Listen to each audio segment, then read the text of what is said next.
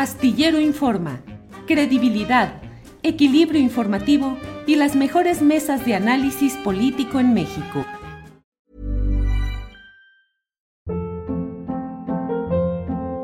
Hold up. What was that? Boring. No flavor. That was as bad as those leftovers you ate all week. Kiki Palmer here, and it's time to say hello to something fresh and guilt-free. Hello Fresh. Jazz up dinner with pecan-crusted chicken or garlic butter shrimp scampi. Now that's music to my mouth. Hello Fresh. Let's get this dinner party started. Discover all the delicious possibilities at hellofresh.com. Hey, it's Ryan Reynolds, and I'm here with Keith, co star of my upcoming film, If, only in theaters, May 17th. Do you want to tell people the big news? All right, I'll do. Sign up now and you'll get unlimited for $15 a month in six months of Paramount Plus Essential Plan on us. Mintmobile.com slash switch. Upfront payment of $45 equivalent to $15 per month. Unlimited over 40 gigabytes per month. Face lower speeds. Videos at 480p. Active Mint customers by 531.24 get six months of Paramount Plus Essential Plan. Auto renews after six months. Offer ends May 31st, 2024. Separate Paramount Plus registration required. Terms and conditions apply if rated PG.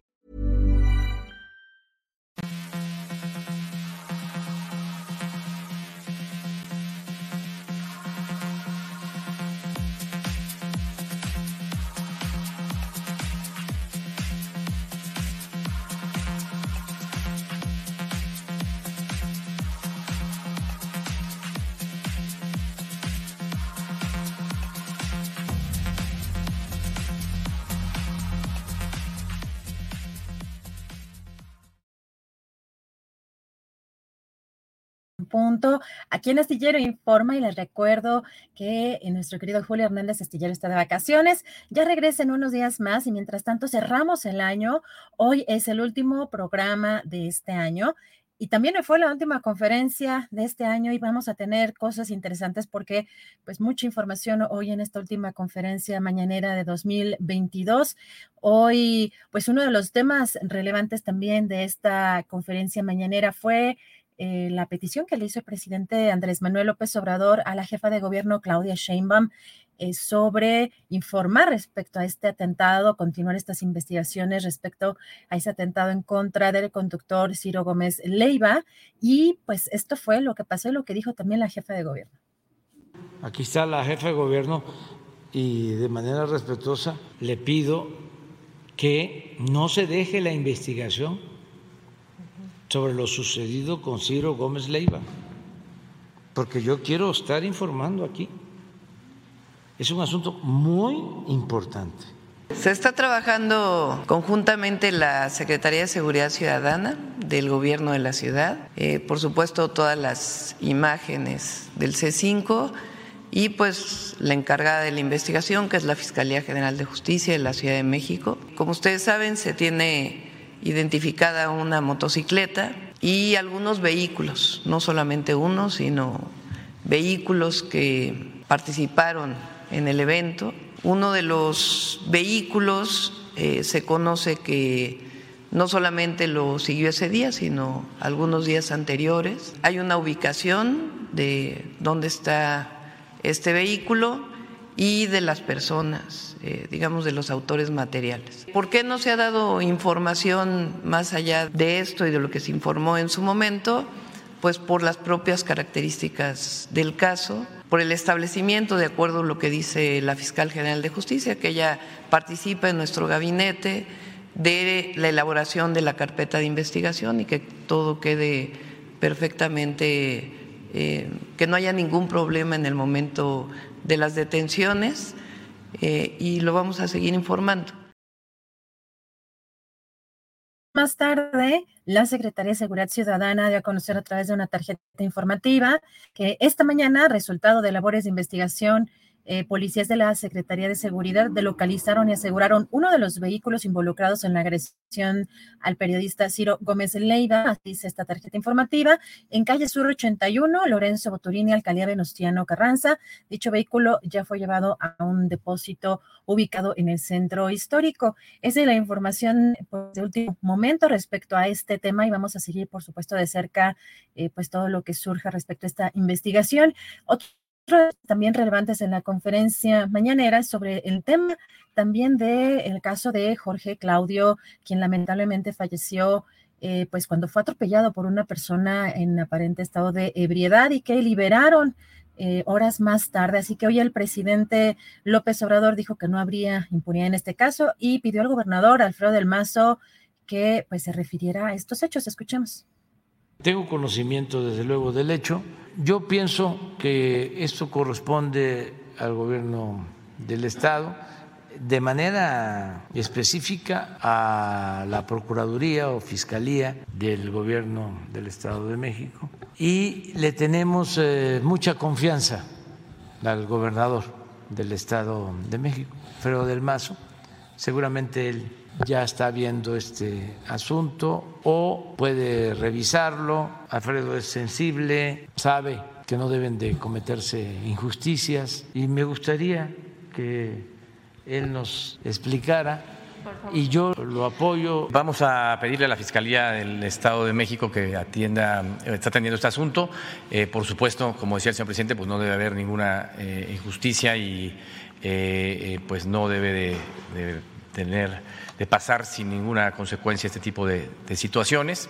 el hecho que pasó en el municipio de Cuautitlán y bueno, pues vamos a estar ahí eh, acompañando a la familia y apoyándolos en lo que, en lo que se pueda, por supuesto, eh, así como eh, pues pedirle a la Fiscalía del Estado que atienda el caso, que lo revise nuevamente y eh, si esta persona fue dejada en libertad, como lo, mencionó hace un momento, pues que la misma Fiscalía pueda eh, revisar el asunto. El respaldo que la familia requiera eh, en todo el acompañamiento legal, por supuesto, y pues el acompañamiento con la misma Fiscalía y si podemos apoyarles además en algo aparte en cuestiones económicas, lo haremos con todo gusto. Por eso vamos a pedirle a la Fiscalía que pueda pues, revisar este caso y que pueda pues ver por qué, por qué se dio esta liberación y que lo pueda revisar nuevamente eh, el fiscal del Estado de México.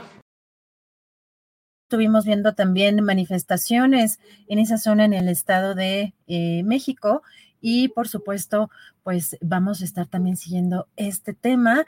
Hoy sobre el tren, eh, sobre el tema del tren interurbano México-Toluca, el secretario de Infraestructura, Comunicaciones y Transportes, Jorge Nuño, informó de estos avances.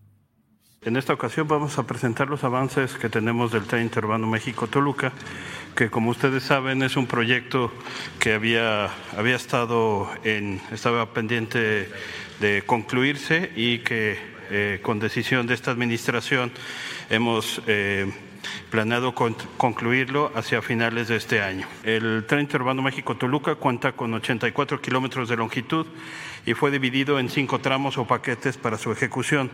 Desde su inicio, eh, la construcción de la obra está a cargo del Gobierno de México y para su ejecución se dividió eh, de la siguiente manera.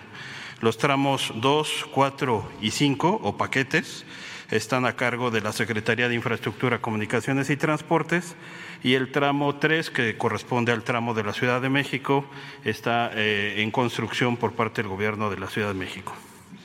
El financiamiento de la obra fue de 100% federal. La obra civil de los tramos 1, 2 y 5 ya está concluida a la fecha, con lo que ya se tienen 41 de los 58 kilómetros del proyecto. Por otra parte, correspondiente al tramo 4, la doble vía y las catenarias de los 41 kilómetros están también terminadas. Las obras electromecánicas se tienen al 100% de avance en el tramo 1, que va de Sinacantepec a Lerma, de 36 kilómetros y 80% del bitúnel de 5 kilómetros. La primera primera subestación de tracción está concluida y ya operando normalmente y la segunda subestación, que es de respaldo, se encuentra al 90% de avance. Hacer un balance de lo político y lo social que hemos vivido en este 2022 y queremos entrevistar al doctor César Pineda, a ver si lo tenemos ya por acá listo, al doctor César Pineda, doctor en Ciencias Políticas y Sociales, profesor de la Universidad Nacional Autónoma de México. Espero que me pueda escuchar, doctor. ¿Me escucha bien? Perfectamente, muchas gracias por la invitación. Al contrario, doctor, pues eh, este año ha sido muy intenso. Estamos por entrar a una etapa quizá un poco más complicada previa a las elecciones del 2024, pero ¿qué podría destacar? Pues de lo bueno, de lo malo, tanto de la cuarta transformación como de esta oposición. Vivimos el tema de la revocación de mandato, de la consulta. Hemos estado pues ahorita metidos en un también proceso por la renovación de la presidencia de la Suprema Corte con pues muchos movimientos políticos y pues también algunas evidencias de corrupción, entre otras cosas. Doctor, ¿cómo, cómo ponen en, en un balance lo que hemos vivido en lo político y social este año?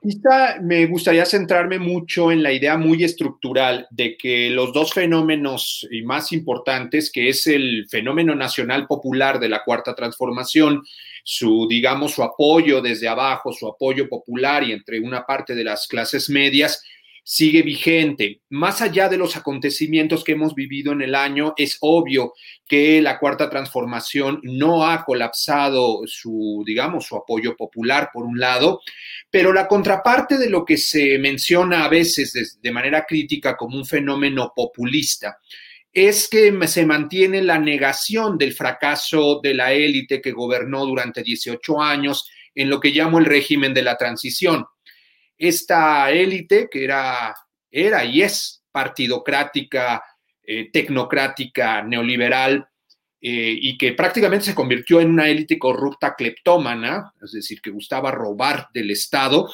eh, también tiene sus bases y, parte de sus élites en una ideología basada también en el racismo, la misoginia y el desprecio a los pobres.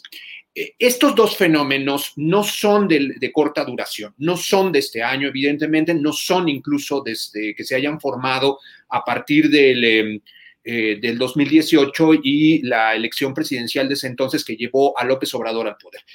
A mí me parece leer en este año, esencialmente en 2022, que ambos fenómenos eh, que son mutuamente relacionales siguen vigente y que cada vez más tienen eh, mayores características efectivamente, no solo de polarización, que es obvio, ni de confrontación, que también es obvio, sino que uno es el reflejo también del otro. Por supuesto, el desconocimiento del fenómeno nacional popular de la 4T es lo que alienta eh, el antagonismo de esta otra fuerza que se ha consolidado alrededor o que está intentando consolidarse y articularse en la oposición.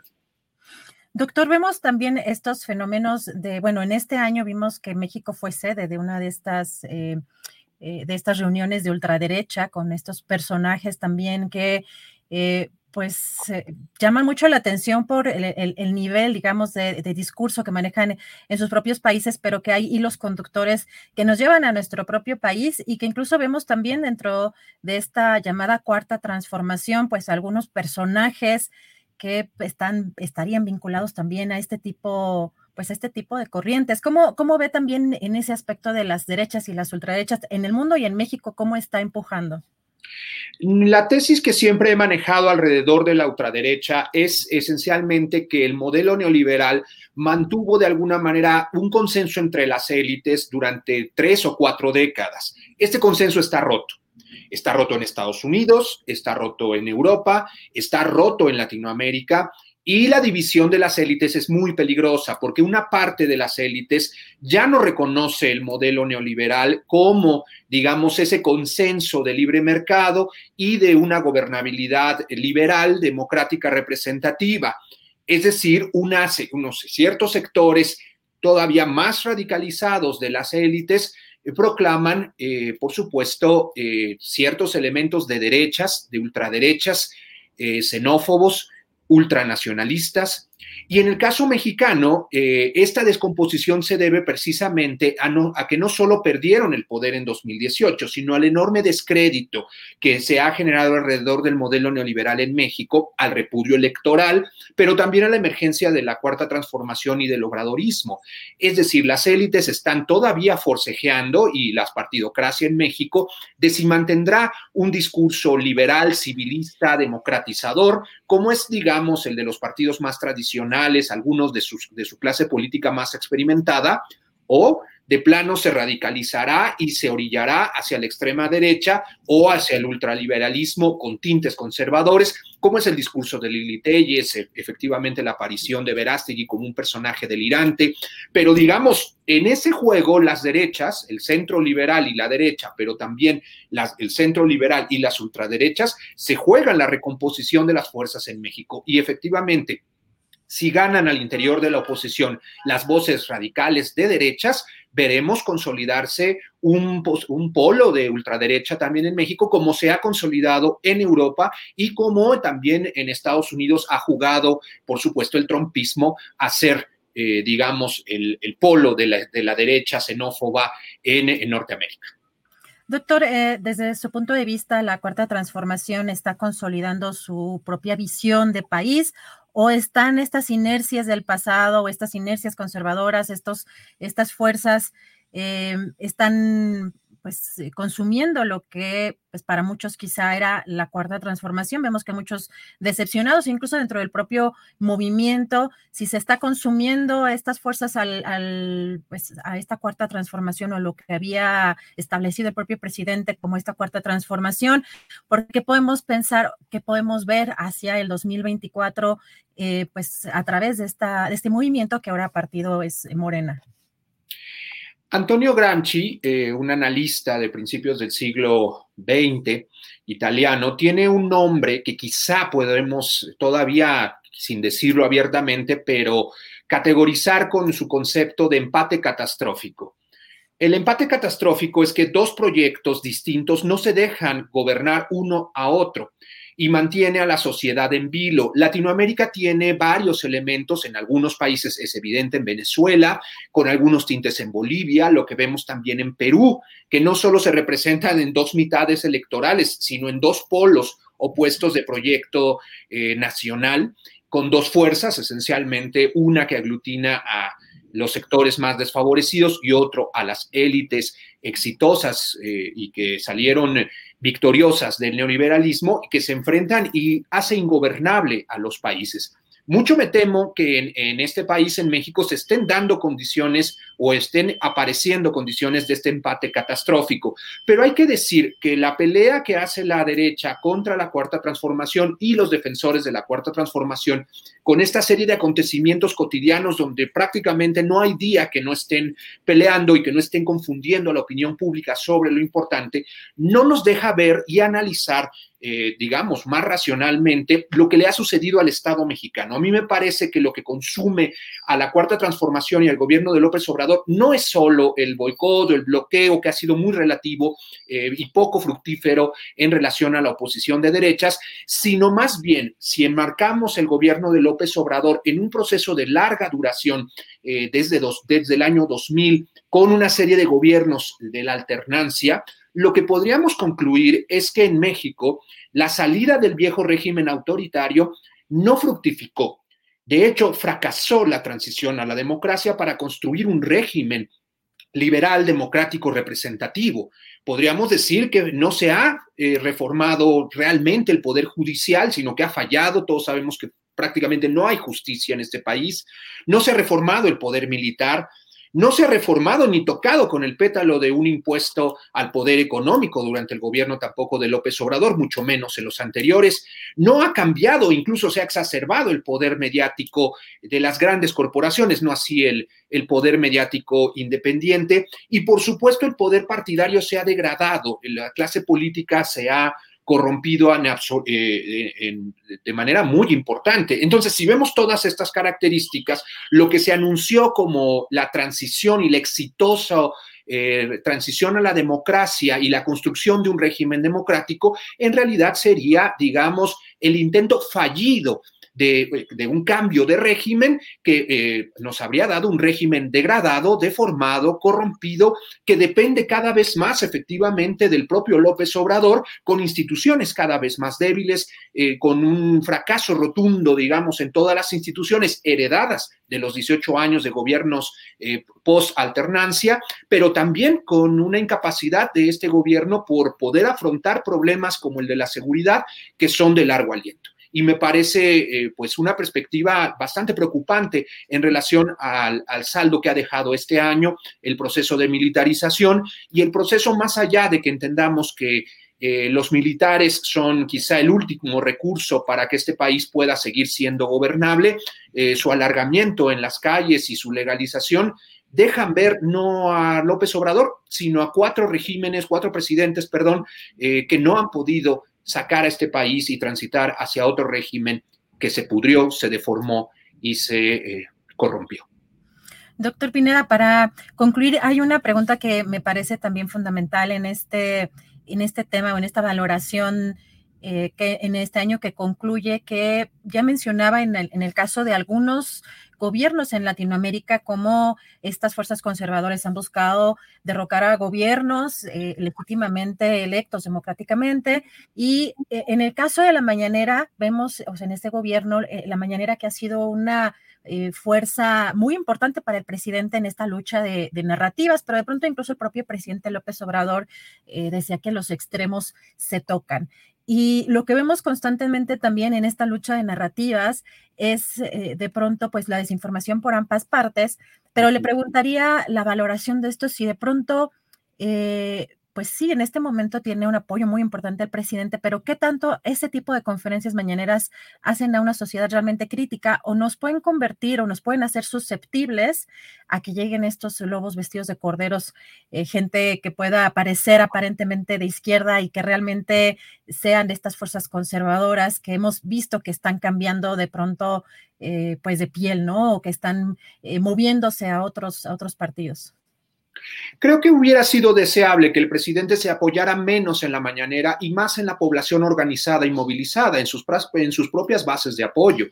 Sí hay un proceso de politización eh, en México, es evidente que hay eh, desde abajo, la gente está hablando de los problemas nacionales, pero lo está hablando de manera, como algunos también en otro concepto se dice, subalterna. Es decir, eh, está en el corral de la clase política discutiendo lo que la clase política quiere hacer, lo que el presidente quiere discutir, a lo que le responde la oposición como quiere responderle. Es decir, hay temas y, programas, demandas más allá del obradorismo y más allá de la pelea con la oposición, eh, desde el cambio climático hasta la defensa de los pueblos indígenas de sus territorios, desde el feminismo hasta una sociedad que debería efectivamente dar mayores críticas y, y un balance mucho más ponderado a los propios programas y políticas del propio López Obrador, reconociendo sus avances que son limitados, pero lo existen, pero reconociendo también sus excesos sus hipérboles, que no son eh, nada fructíferas, no solo para el país, sino también para sus bases de izquierdas, para sus bases populares, que debieran ser politizadas también de una manera crítica. Efectivamente, la mañanera eh, politiza, lo ha dicho el propio López Obrador, ese es su objetivo. Su objetivo no es solo combatir a la derecha o a la desinformación, es politizar a la ciudadanía y lo hace. Lo hace muy al modo López Obrador, muy, al modo eh, que él tiene, muy eh, concreto, muy de su tipo de liderazgo, pero esto es insuficiente. Es insuficiente porque López Obrador no ha puesto, ha menospreciado, por ejemplo, el tema del cambio climático, considerándolo solo un problema de los países ricos, no alertando a la ciudadanía sobre esta catástrofe mundial que estamos viviendo, no ha comprendido al feminismo eh, y las demandas. Hay un movimiento masivo en las calles, no solo en México, sino en América Latina. No ha potenciado tampoco la politización en torno de la organización desde abajo, donde en otros países, especialmente los gobiernos, algunos gobiernos progresistas en América Latina, sí han hecho esfuerzos de construcción de poder popular, de construcción de otras formas de democracia participativa, donde las consultas en México han sido totalmente insuficientes e incluso habría que decir procesos a modo del presidente, que no cumplen, digamos, las condiciones mínimas de democracia directa que otros gobiernos sí han reivindicado. En ese sentido, me parece que el gran ausente en esta gran pelea entre la cuarta transformación, o mejor dicho, entre el presidente y la oposición, es eh, la población. Y la población que salió a movilizarse en noviembre es una de sus expresiones más importantes, pero aún insuficiente frente a la crisis que sigue viviendo el país y que no ha podido salir de la crisis de seguridad y que es necesario eh, alertar, politizar, organizar a la ciudadanía, a la gente de abajo, y me parece que ese es el gran saldo pendiente de no solo la cuarta transformación, sino de todas las fuerzas críticas en este país. Doctor Pineda, pues le agradezco mucho la posibilidad de platicar con usted. Pone en la mesa cosas muy interesantes que sin duda nos invitan a reflexionar sobre lo que está sucediendo en nuestro país y lo que viene para 2023. No sé si quiera cerrar con algún comentario final para pues, los ciudadanos, qué es lo que tenemos que poner, eh, lo que tenemos que poner atención el próximo año, em, a qué debemos estar eh, atentos en esta, pues en esta ya pues adelantada sucesión presidencial también. Creo que nuestra tarea y nuestro reto de todos, de ti, de mí, pero también de todos los que nos escuchan, es eh, organizarnos, analizar, politizar por nosotros mismos, nosotras mismas. Es decir, más allá de, estas narrativas que tú misma comentabas, Creo que hay una ciudadanía que está a punto de tener eh, todas las condiciones para la propia autoorganización. Se necesita ciudadanía desde abajo, se necesita la voz de los movimientos sociales de nueva cuenta, se necesita las voces críticas como en de, esto, de este medio y de muchos más, se necesita la aparición de nuevos intelectuales y académicos que vayamos más allá de esta polarización blanco y negro maniquea entre, la, eh, entre el presidente y la oposición. Necesitamos movilización popular desde abajo que en efecto eh, proteja las, los pequeños avances de este gobierno, pero también ayude a potenciar, profundizar e incluso diría yo, radicalizar lo que no se ha atrevido la cuarta transformación. Así es, doctor. Le agradezco mucho la oportunidad de platicar con usted. Esperemos también tenerlo el año que entra también por acá nuevamente. Muchas gracias y feliz año. gusto. Feliz año a todo su equipo. Gracias, gracias al doctor César Pineda, profesor investigador de la UNAM. Por acá me están poniendo que, porque invito a gente de derecha? No, al contrario, es gente realmente de izquierda. Hay que poner atención también al tipo de argumentación, eh, de interés, de, de enfoques. No, por supuesto que pues no es de derecha. Eh, yo creo que aquí vamos a hacer una, una, mesa o algo que explique bien qué son derechas y qué son izquierdas, pero muy interesante este enfoque. Hoy vamos a cambiar de tema porque hoy eh, en la conferencia mañanera hubo un señalamiento que me parece muy preocupante y que pues... Eh, fue una exposición muy larga de una, de una persona, de una persona que se pues eh, se acreditó como integrante de la grillotina y pues esta persona que parece que es de Jalisco acusó a uno de nuestros colegas eh, y a otro colaborador también, Alejandro Meléndez y a Jorge Meléndez. Eh, pues vamos a ver de qué trató hoy este señalamiento en la conferencia mañanera. Vamos a escuchar y vamos a platicar con Jorge Meléndez. Meléndez hijo me amenazó en un encuentro en donde era supuestamente para periodistas, activistas y defensores que han asesinado, que están desplazados, que hemos sido víctimas de atentados, y me amenazó abiertamente arriba del podio por la exposición que yo hice. ¿Cuál fue mi exposición? La que he mantenido hasta el día de hoy, que las ONGs, como artículo 19, periodistas desplazados, reporteros y fronteras y la Unión Europea, Mientras más sangre derramada exista de nosotros es mejor para ellos, porque para ellos somos cifras. Y mientras más periodistas asesinados existan, más recursos van a recibir. Esa fue lo que yo fui a exponer, tanto en San Cristóbal de las Casas como en la UNAM. Y por mi exposición fui amenazada por los Meléndez, tanto como el padre. El padre lo hizo abiertamente, se levantó y se me fue con, con todo. En un encuentro nacional que es supuestamente para defender a periodistas. Se dio hoy en la conferencia mañana y me parece muy preocupante porque, bueno, empezamos a ver una operación también de empleados de la agencia Notimex a través de cuentas de Twitter, donde pues están exhibiendo esta, eh, pues, esta conferencia mañanera, particularmente esta participación de esta persona que se hace llamar María Luisa eh, María Luisa Estrada, de un medio eh, o de un blog o de alguna, eh, de alguna plataforma que se llama La Grillotina de Jalisco, y empezamos a ver estas cuentas de gente que se, que se ostenta o que presume trabajar en Notimex, replicar, retuitear a otras personas en una operación que pues se ve muy coordinada de trabajadores de la agencia en Notimex que hay que recordar que esa agencia está en huelga, eh, por lo cual, aunque sean cuentas personales, pero en esta operación, pues no parece fortuita. Entonces, sí llama mucho la atención de personajes eh, de empleados o que se hacen pasar o que dicen que son empleados o estas cuentas están eh, retuiteando y dando seguimiento a esta acusación de esta persona, de esta persona de Jalisco. Y vemos, son muchísimas cuentas. Yo en un ratito eh, obtuve alrededor de 10 cuentas en unos 5 minutos que estuve buscando esta información en redes sociales. Así que, bueno, esta operación pues que no podemos ser ingenuos, que viene pues por parte de la agencia Notimex, de la dirección. Vamos a hablar con Jorge Meléndez, que ya está por acá para que nos platique qué es lo que está pasando, porque son señalamientos graves. ¿Cómo estás, querido Jorge? Buenas tardes. Mi querida Adriana, te agradezco mucho el espacio, pero por primera vez fui mencionado en la mañanera y no para bien. Dice esta señora María Luisa Estrada, fíjate, su no es portal, está en YouTube y se llama La Grillotina. Y dice que estamos preparando, junto con Enrique Krause, que yo soy su empleado, un documental que va a estallar en 2024 para la elección presidencial. Bueno, esta señora no sabe ni hablar ni lo que dice.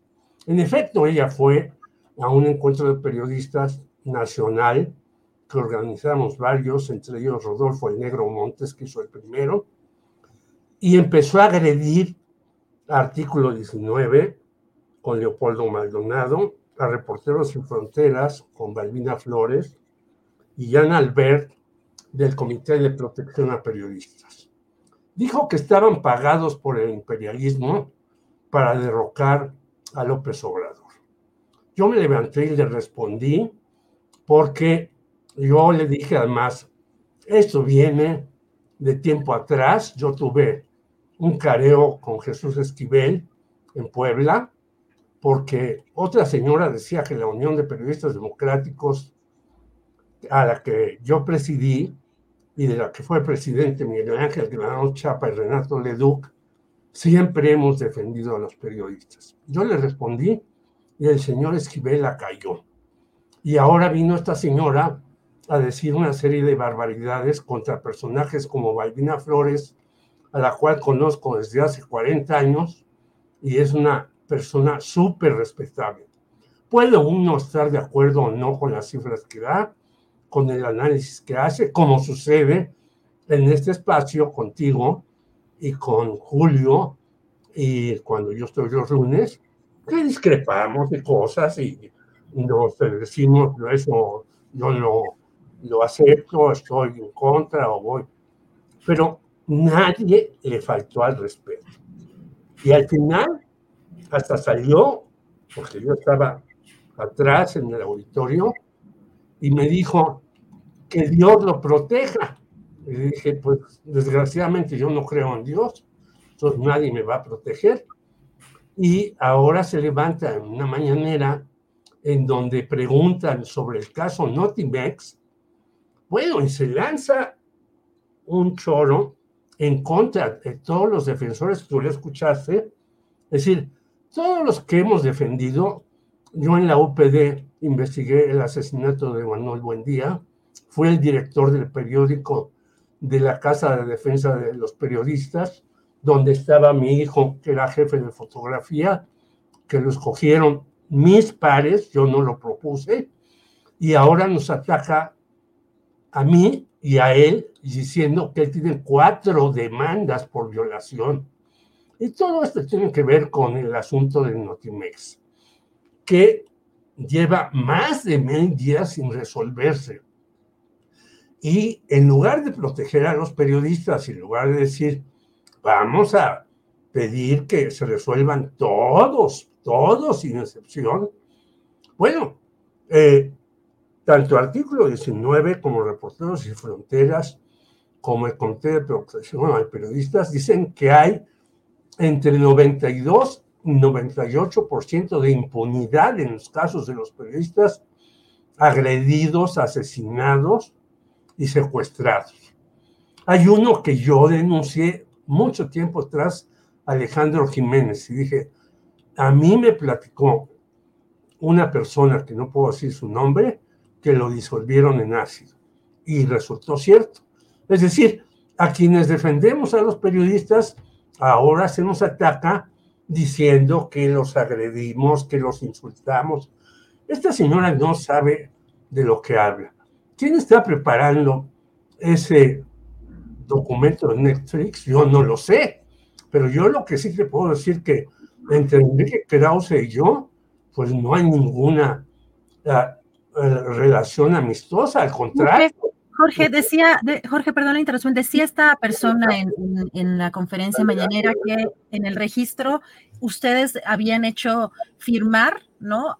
Unos, un documento como que los, como que se hubieran engañado a los periodistas que asistían y que con esa firma de asistencia estaban cediendo derechos. Eso es algo de lo que dijo hoy. Nosotros no hicimos firmar nada. Nosotros sacamos un documento final que leyó el negro Montes y que la gente aceptó. Pero nosotros no podemos hacer firmar nada. o sea, no era, no era una firma de derechos, no era una cuestión de derechos. Para nada, porque nosotros no tenemos por qué hacerle firmar derechos a nadie. Nosotros no tenemos una empresa. Yo soy periodista hace 50 años en Radio Educación. Soy profesor de la universidad hace 50 años. No tengo ninguna empresa, tenemos un portal que se llama Periodistas Unidos y que publicamos cosas a favor de López Obrador y críticas de un economista, doctor en economía, que además es asesor de el partido eh, de los trabajadores, Arturo Huerta. Bueno, si Arturo Huerta dice que la economía va mal por esto, por aquello, que le reclamen a Arturo Huerta, nosotros publicamos su trabajo. Nosotros no tenemos una empresa y por lo tanto no podemos hacerle firmar a nadie nada. Y el resultado de lo que se dijo ahí, es decir, que se pidió que Damaso, el mini se ha extraditado a México, porque ahí estaba Griselda, la esposa del periodista asesinado. Se dijo que se le regresara su programa de radio a una señora que se la quitaron y que estaba ahí presente.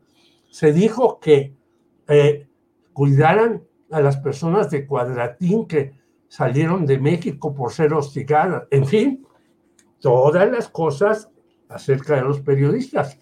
Pero nosotros no hicimos firmarle nada a nadie y le dimos voz a todo el que quiso. Jorge, te agradezco mucho la posibilidad de escuchar eh, lo que tenías que decir al respecto. Si te parece, ampliamos pues más información y detalles el próximo lunes eh, con más calma. Lamentablemente hoy tenemos muy poquito tiempo, pero era muy importante escuchar. Agradecido yo, agradecido soy yo, yo sé que tienes un programa ya hecho y te llamé y te agradezco, soy yo el agradecido y si esta señora dice que hicimos firmar y lo presenta, que nos los presente y que nos diga si nosotros hicimos firmar algo. Es decir, dice puras mentiras.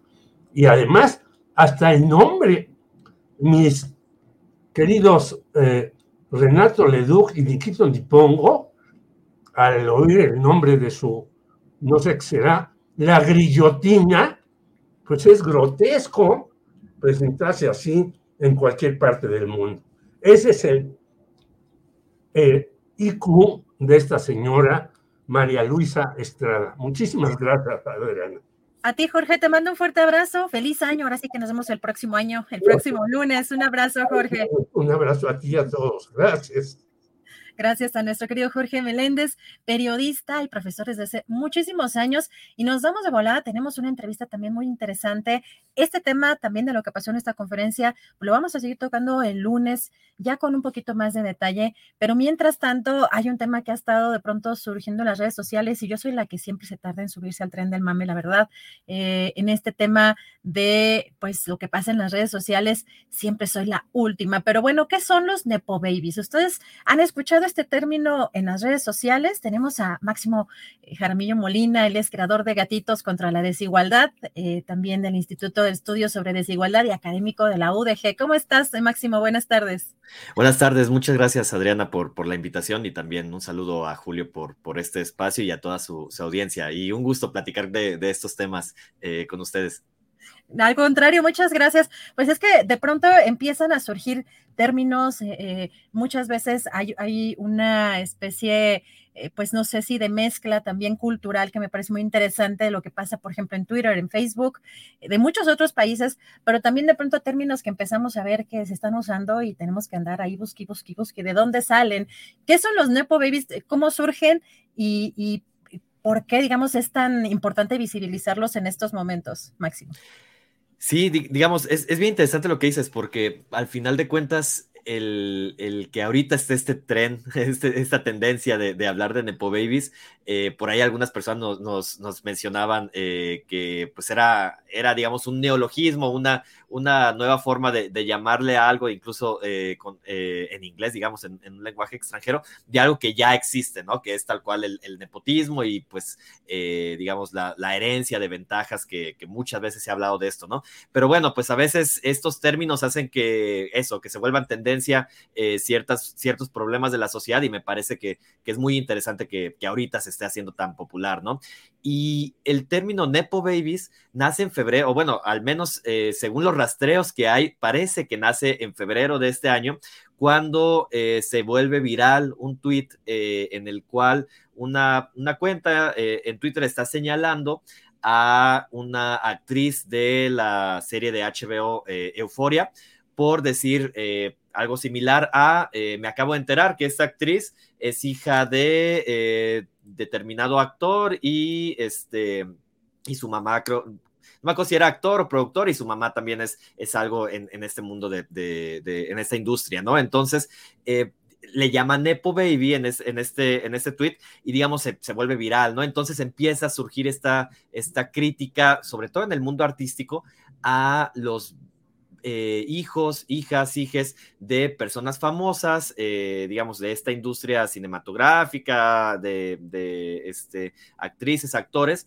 donde eh, pues señalan que tal vez ni siquiera son tan buenos o tal vez a lo mejor sí lo son, ese es un debate, pero llegaron a tener los papeles que tienen importantes, seguramente o en gran medida debido a pues sus padres o madres, ¿no? Entonces, este esta forma de nepotismo, al final de cuentas, es por lo que llaman nepo babies, el que pues las ventajas que heredas o a las que accedes por la familia en la que naces, este, pues determinan claramente los resultados eh, de vida, ¿no? En este caso, se habla mucho de, insisto, de, esta industria, de, sobre todo eh, artística, pero eh, el término se vuelve tan popular que empieza a usarse para un montón de cosas, ¿no? Y algo interesante es que cuando sacamos justo este hilo en el que hablábamos de qué significaba esto de los Nepo Babies, de dónde venía y, digamos qué es, cuál era el principal problema que, que, resaltaba el término, empiezan un montón de, respuestas a decir, bueno, alguien debería hablar de los Nepo Babies escritores, ¿no? O escritoras. Alguien debería hablar de los eh, Nepo Babies en la academia. Alguien debería hablar de los Nepo Babies en la política. Y bueno, pues es que al final de cuentas lo que tratamos de decir en, nuestra publicación es que el heredar ventajas, el heredar eh, o acceder a este tipo de, oportunidades eh, pues distintas a las que accede la mayoría de la población, es efectivamente algo que eh, se da en toda la sociedad, en todas las industrias, en, distintos tipos de, de, empleos, de trabajos, y que al final de cuentas es una de las razones que eh, pues terminan eh, reproduciendo la desigualdad, ¿no? Entonces lo tratamos de vincular hacia ese lado y de ahí pues que hablamos eh, claramente, digamos, de las herencias que más pesan dentro de la economía y dentro de la sociedad, que pues básicamente son las herencias de, este, pues, de las grandes riquezas de los empresarios, ¿no? De las élites económicas son claramente eh, las que más pesan y bueno, de ahí que empezamos a hablar de algunos este, empresarios en específico que, eh, pues, justo lo que hemos encontrado en investigaciones y que al final de cuentas es, información eh, pública, es que, pues, la mayoría de los, de los grandes empresarios en México nacieron en familias ricas, ¿no? Entonces heredaron millones, muchas veces heredaron incluso empresas que ahora cuentan ya con 120 años de historia, 70 años de historia, Y bueno, pues al final de cuentas, esta narrativa, eh, tal vez es el siguiente punto que, me falta mencionar, eh, eh, esta narrativa de respuesta al tema de los, de los Nepo Babies es una respuesta de mencionar, no, es que a mí no me regalaron nada, ¿no? A mí todo lo he logrado con mi esfuerzo, todo lo he logrado con mi mérito propio, con mi talento. Este, y bueno, claramente ese es el debate, digamos, las personas que heredan ese tipo de ventajas, que heredan esas riquezas o ese eh, acceso a oportunidades, esas eh, redes a las que pueden acceder, que son distintas a lo que hereda o a lo que tiene acceso la mayoría de la población, pues qué tanto, digamos, eh, termina siendo fundamental para los resultados que tienen estas personas y entonces qué tanto podríamos hablar de que es un mérito propio, un esfuerzo propio el que logren estos, estos eh, pues al final de cuentas, estos papeles, cuando estamos hablando en términos de actores o actrices, pero pues en general eh, en la vida que logren estas riquezas o este tipo de, de, acceso eh, específico a ciertas oportunidades que tienen, ¿no? Entonces, más o menos por ahí va. Todavía hay, algunas cosas que tal vez me faltan eh, mencionar al respecto, pero bueno, en general ese es el, el, el marco general del, del, tema de los, de las y los Nepo Babies.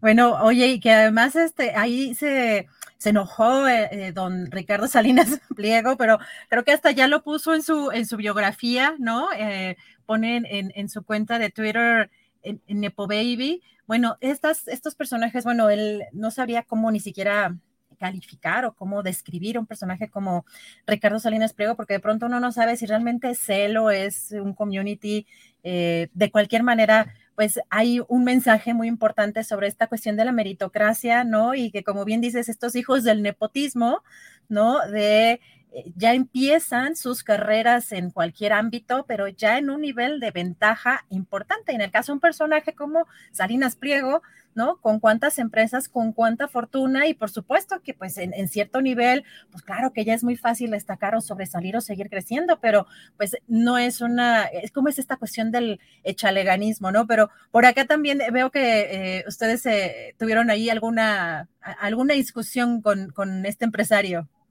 Sí, es que justo, eh, como bien señalas, al final de cuentas, ese es el tema que está detrás. El tema que está detrás es que se supone que vivimos en una meritocracia, ¿no? Entonces, en tanto que se supone que vivimos en una meritocracia, pues se supone, otra vez insisto con esa palabra, que es legítima eh, la riqueza o la posición de ciertas personas, pues porque se lo ganaron con su esfuerzo, con su talento, con su inteligencia. Eh, si, si volvemos rápidamente al mundo de, artístico, pues tal vez con sus talentos artísticos para actuar, para cantar, lo que sea, ¿no?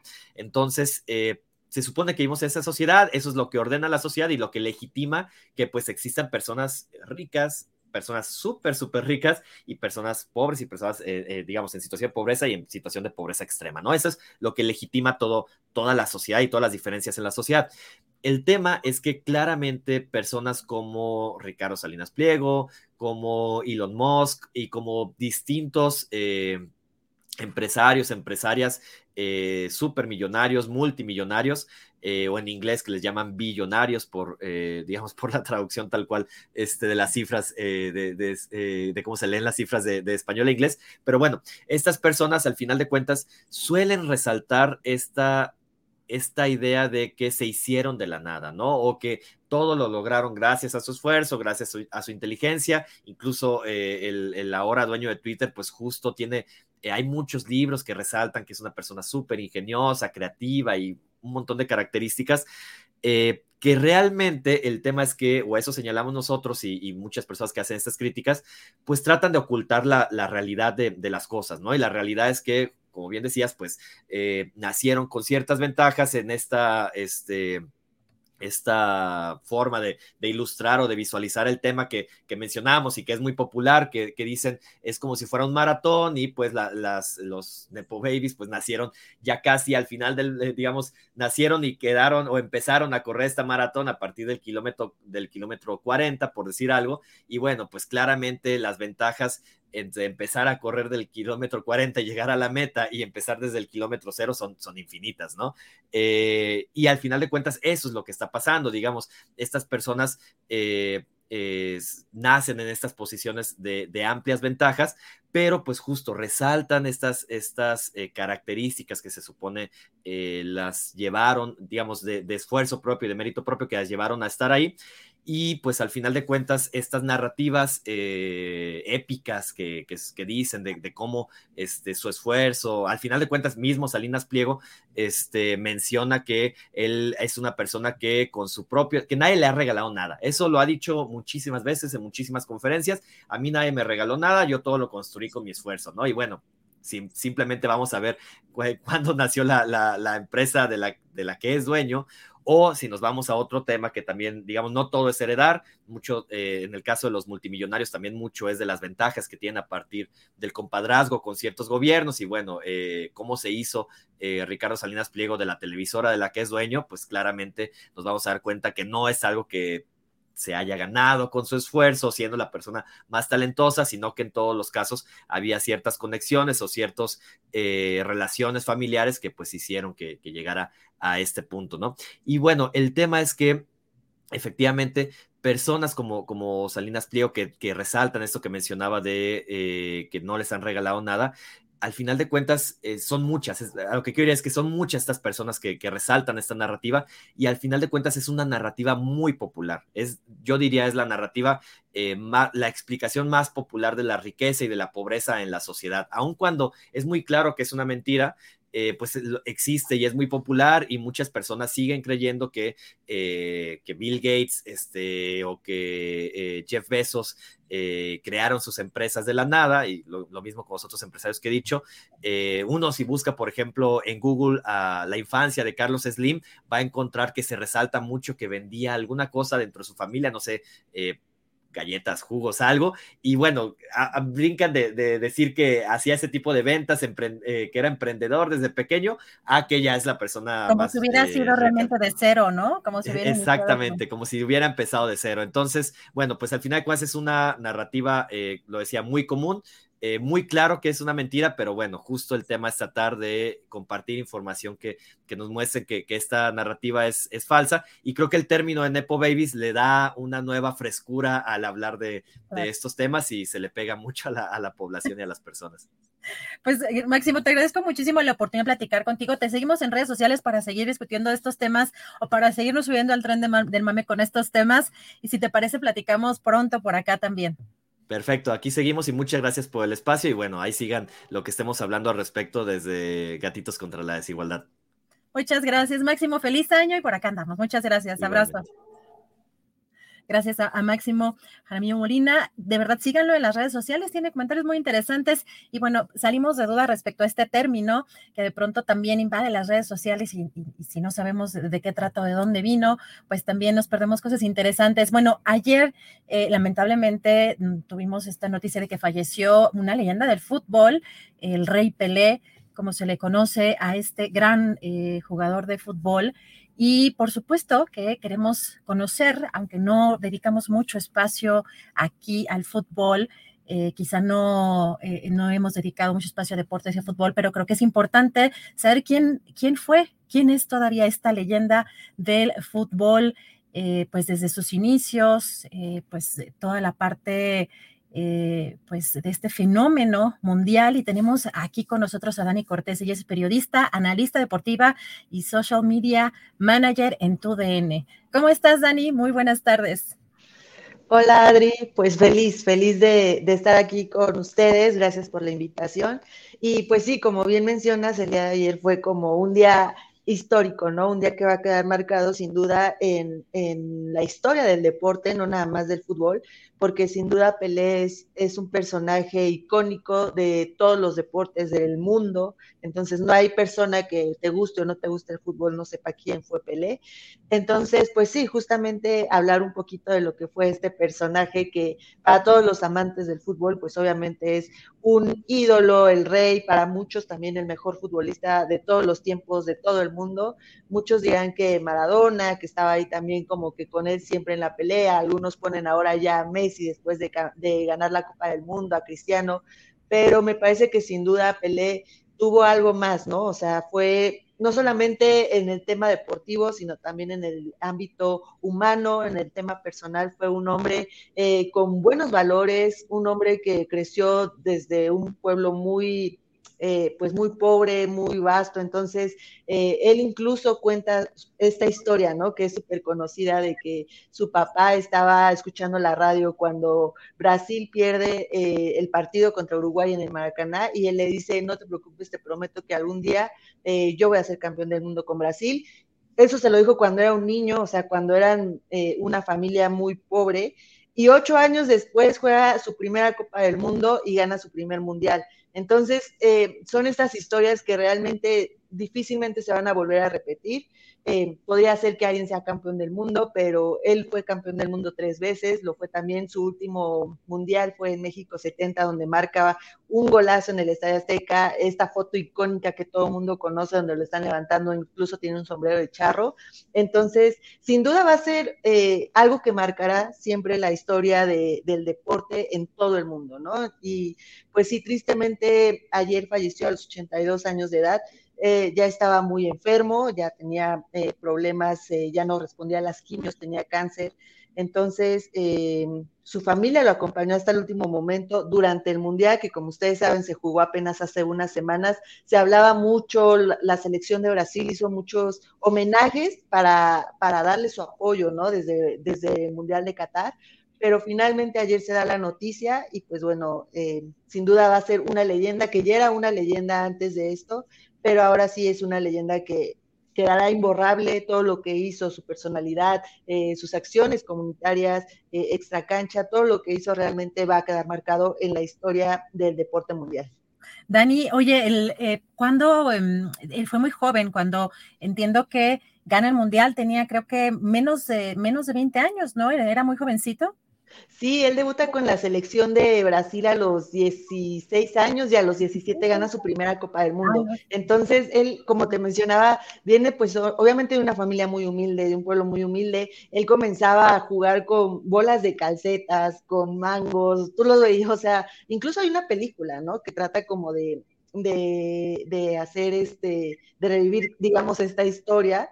Y sí, él, como te comentaba, muy niño le promete a su papá que va a ser campeón del mundo y ocho años después, a los 17 años, gana su primera Copa del Mundo. Entonces sí es alguien que, eh, que a su corta edad, o sea, tan joven, ganar una Copa del Mundo eh, y después jugar otras dos copas del mundo y también ganarlas es algo que, como te decía, difícilmente alguien lo va a poder hacer, difícilmente alguien lo va a poder superar. Y muchos dicen, no, pero es que en su tiempo el fútbol era diferente. Sí, puede ser que era diferente, se jugaba a otro ritmo, obviamente no había las mismas condiciones, pero tampoco eran los mismos estadios, no eran los mismos balones, no era la misma preparación física que tienen los jugadores de ahora. Entonces, me parece personalmente que sin duda eh, sí fue el mejor jugador del mundo, el Rey Pelé, y lo seguirá siendo por la eternidad. Dani, ¿qué, ¿qué, destacas de los récords que a lo mejor todavía uno que no sabe, por supuesto, que mantiene eh, alguien como Pelé en estos momentos, porque hay muchos jugadores que, de, hecho, creo que también de pronto se vuelve un poco moda el hacer rankings, ¿no? Todavía de ciertos jugadores, eh, y pues donde, por supuesto, que destacan tanto Maradona como, como Pelé, pero dentro de los récords que hay de, o que se llevan registro de estos jugadores, ¿qué es lo que destacas de, de Pelé?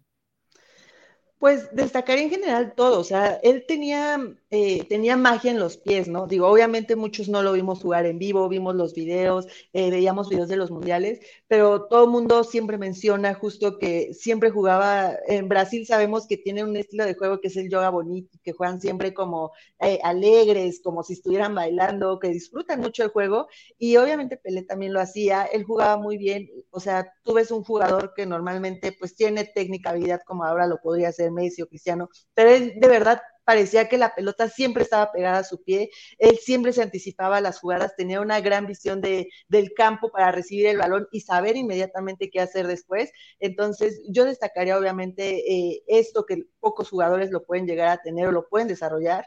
Eh, y además de eso, pues obviamente la habilidad de la cantidad de goles que metió, o sea, metió más de mil goles en su carrera, como 700 en partidos oficiales, pero la cantidad de goles, hasta el momento sigue siendo el máximo goleador de la selección de Brasil, empatado con Neymar, que hasta este mundial eh, pudo igualar esos goles, ¿no? Entonces, eh, no es para menos, o sea, han pasado años, él falleció a los 82 años y sigue siendo todavía el máximo goleador, ahora empatado con Neymar pero eso también es un récord importante con su club, con el Santos de Brasil. Eh, en ese momento, en esa época, era el club más importante, digamos, él no jugó en Europa, pero lo ganó todo con Santos de Brasil, ganó Copa Libertadores, ganó este... Eh, la Intercontinental, ganó eh, el trofeo de su equipo, entonces, y lo ganó muchas veces, ¿no? Y después las tres Copas del Mundo, que es de verdad algo irreal, pues son cosas que no, que nadie lo podrá igualar, que nadie podrá eh, hacer. Habrá gente que diga, no, sí, pero vienen nuevas generaciones, nuevos jugadores. Por ejemplo, ahora tenemos a Mbappé, ¿no? Que es un jugador que igual hace cuatro años, muy joven, ganó el Mundial con, con Francia, pero no, no habrá otro como él, no habrá otro en su época que haya hecho lo que hizo Pelé. Gracias, Dani. Pues te agradezco mucho la oportunidad de platicar contigo. Ya tenía muchos años que no, que no nos veíamos, querida Dani, y siempre es un placer tener este tipo de reencuentros y más eh, verte ya como toda una periodista deportiva, analista y pues con un gran cariño como siempre, Dani. Eh, agradecerte esta posibilidad de acercarnos a este tema que, pues, como decía, no tocamos mucho el tema deportivo, pero mejor recurrir a quien se ha dedicado y ha estudiado el tema. Te agradezco mucho, Dani, te mando un fuerte abrazo y feliz año, espero que nos veamos pronto. Muchas gracias, Adi, de verdad, eh, todavía me acuerdo cuando yo apenas iba empezando y que te conocí, yo decía, no manches, yo quiero estar ahí como Adri, y bueno, muchísimas gracias de verdad por, por considerarme y por invitarme, y claro, cuando quieran, pues ya saben que aquí vamos a tener toda la información deportiva. Muchas gracias, Dani. Fuerte abrazo. Feliz año. Abrazo. Gracias a querida Dani Cortés. Eh, hace muchos años que conocí a Dani. La verdad es que, pues, eh, siempre es muy bueno y muy grato ver a los colegas crecer y desarrollarse. Así que, em, pues, será una buena oportunidad para platicar sobre este tema, porque, como bien decíamos, aquí no somos expertos en lo deportivo y bueno, vamos ya a unos segunditos de iniciar nuestra mesa del más allá. Ya está preparándose, ya está casi lista, pero nos damos un pequeño corte y ya regresamos.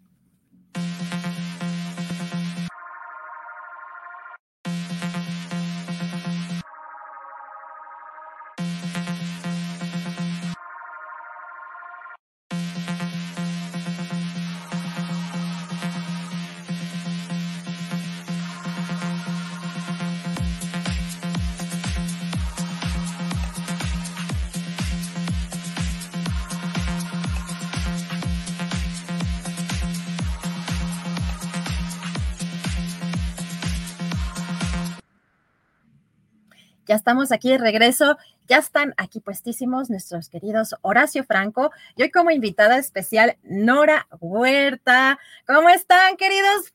Buenos, buenas tardes, buenas tardes. Eh, creo que tienen apagados sus micros. ¿Cómo estás, Nora? Buenas tardes. Pues muy feliz, muy feliz de poder acompañarles esta tardecita que cierra el año. Ah, ya Querido Horacio. Hola, hola, ¿cómo están? Qué gustazo.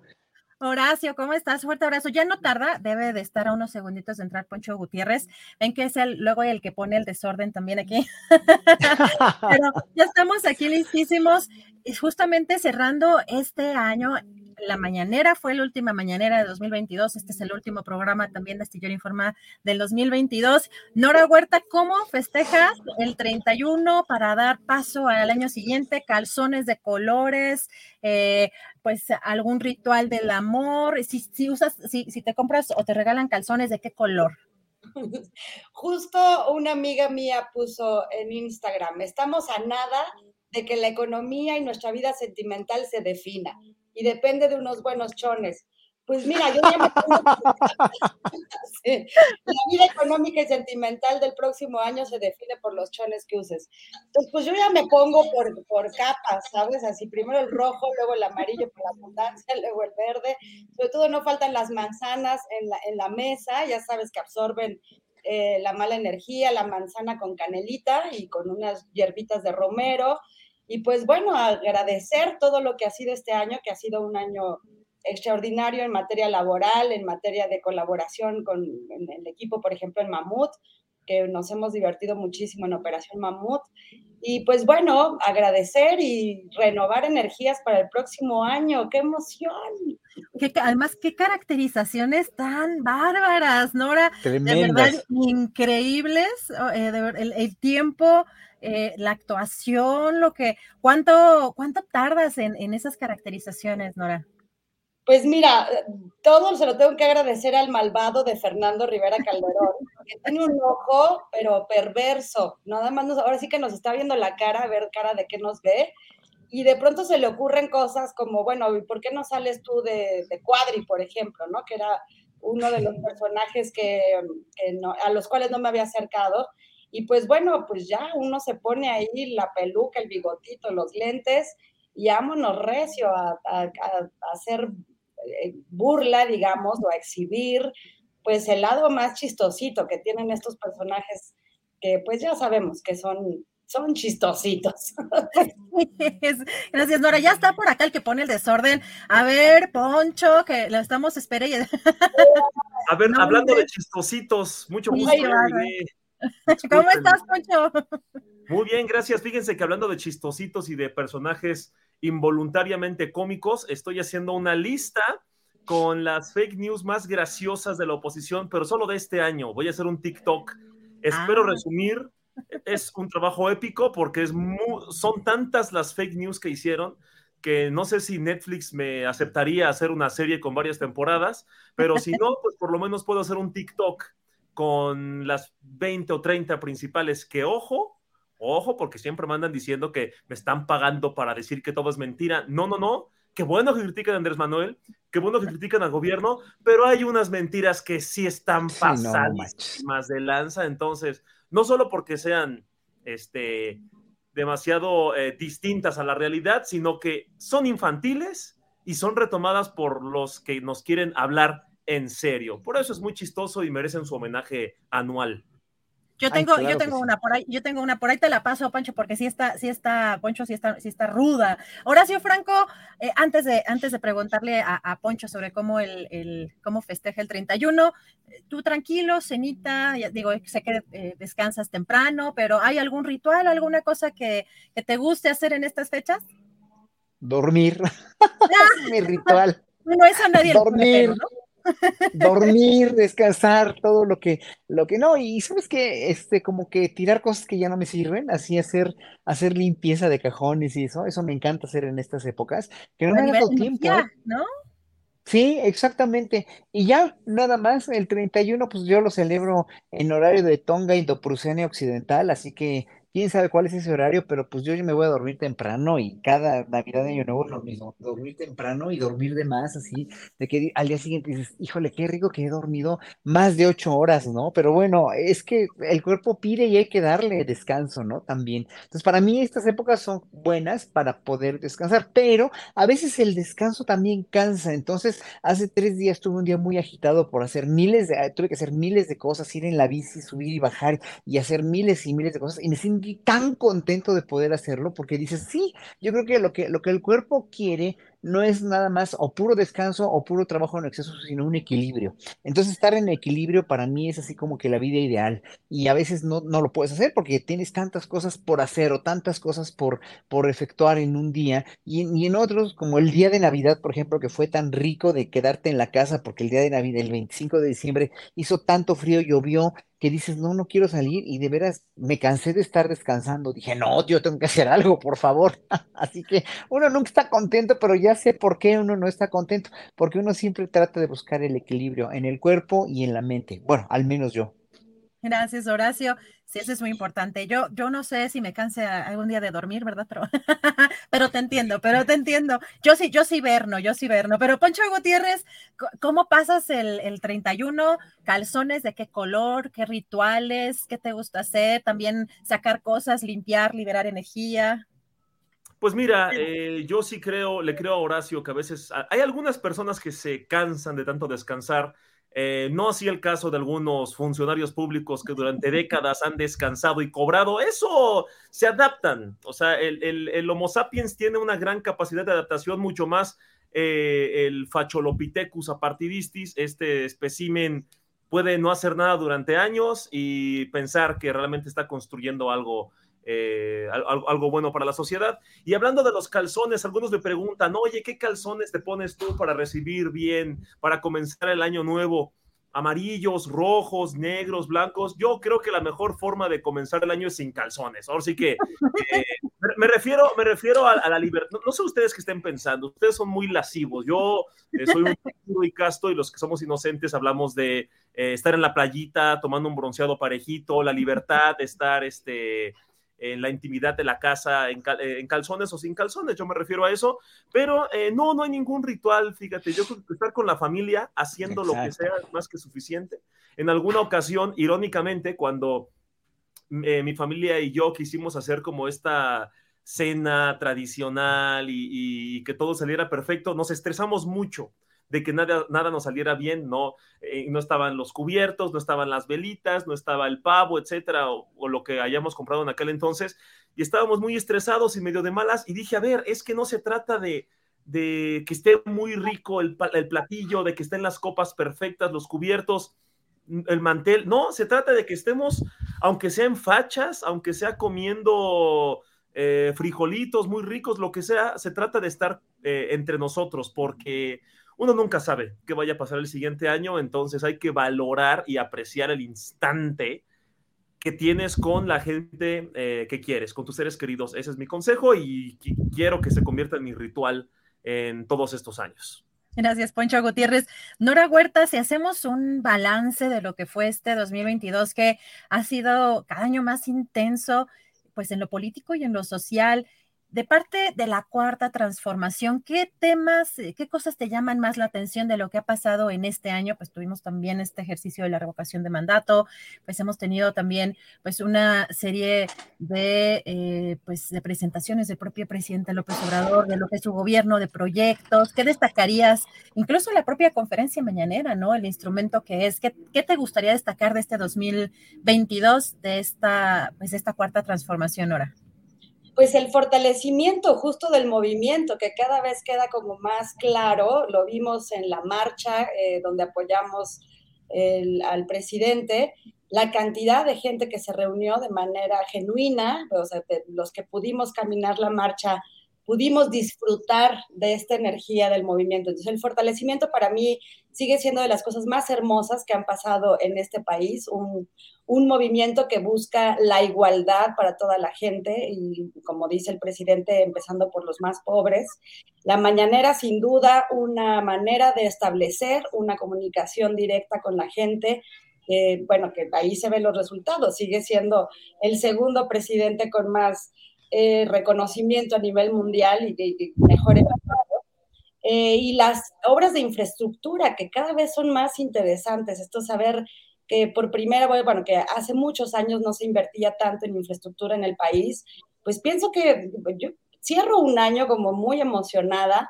Eh, por todo lo que está ocurriendo y muy sorprendida por todos estos personajes que en las redes sociales ya saben, digan una cosa, una cosa que está ocurriendo en este país. Y digo, bueno, pues más bien no, no quieren ver, ¿no? No quieren ver la realidad.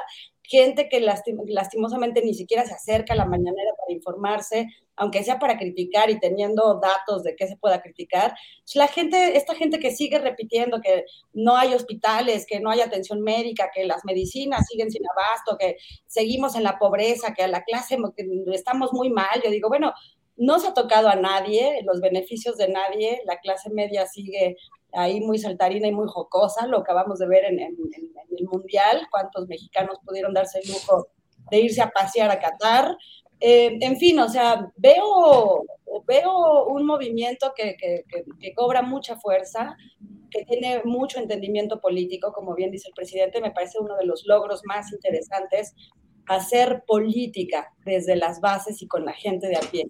Entonces, bueno, a mí me da una emoción enorme saber que este país puede estar caminando hacia otro lugar en beneficio de, la mayoría. Y eso me emociona el alma, me parece una manera muy linda de cerrar el año.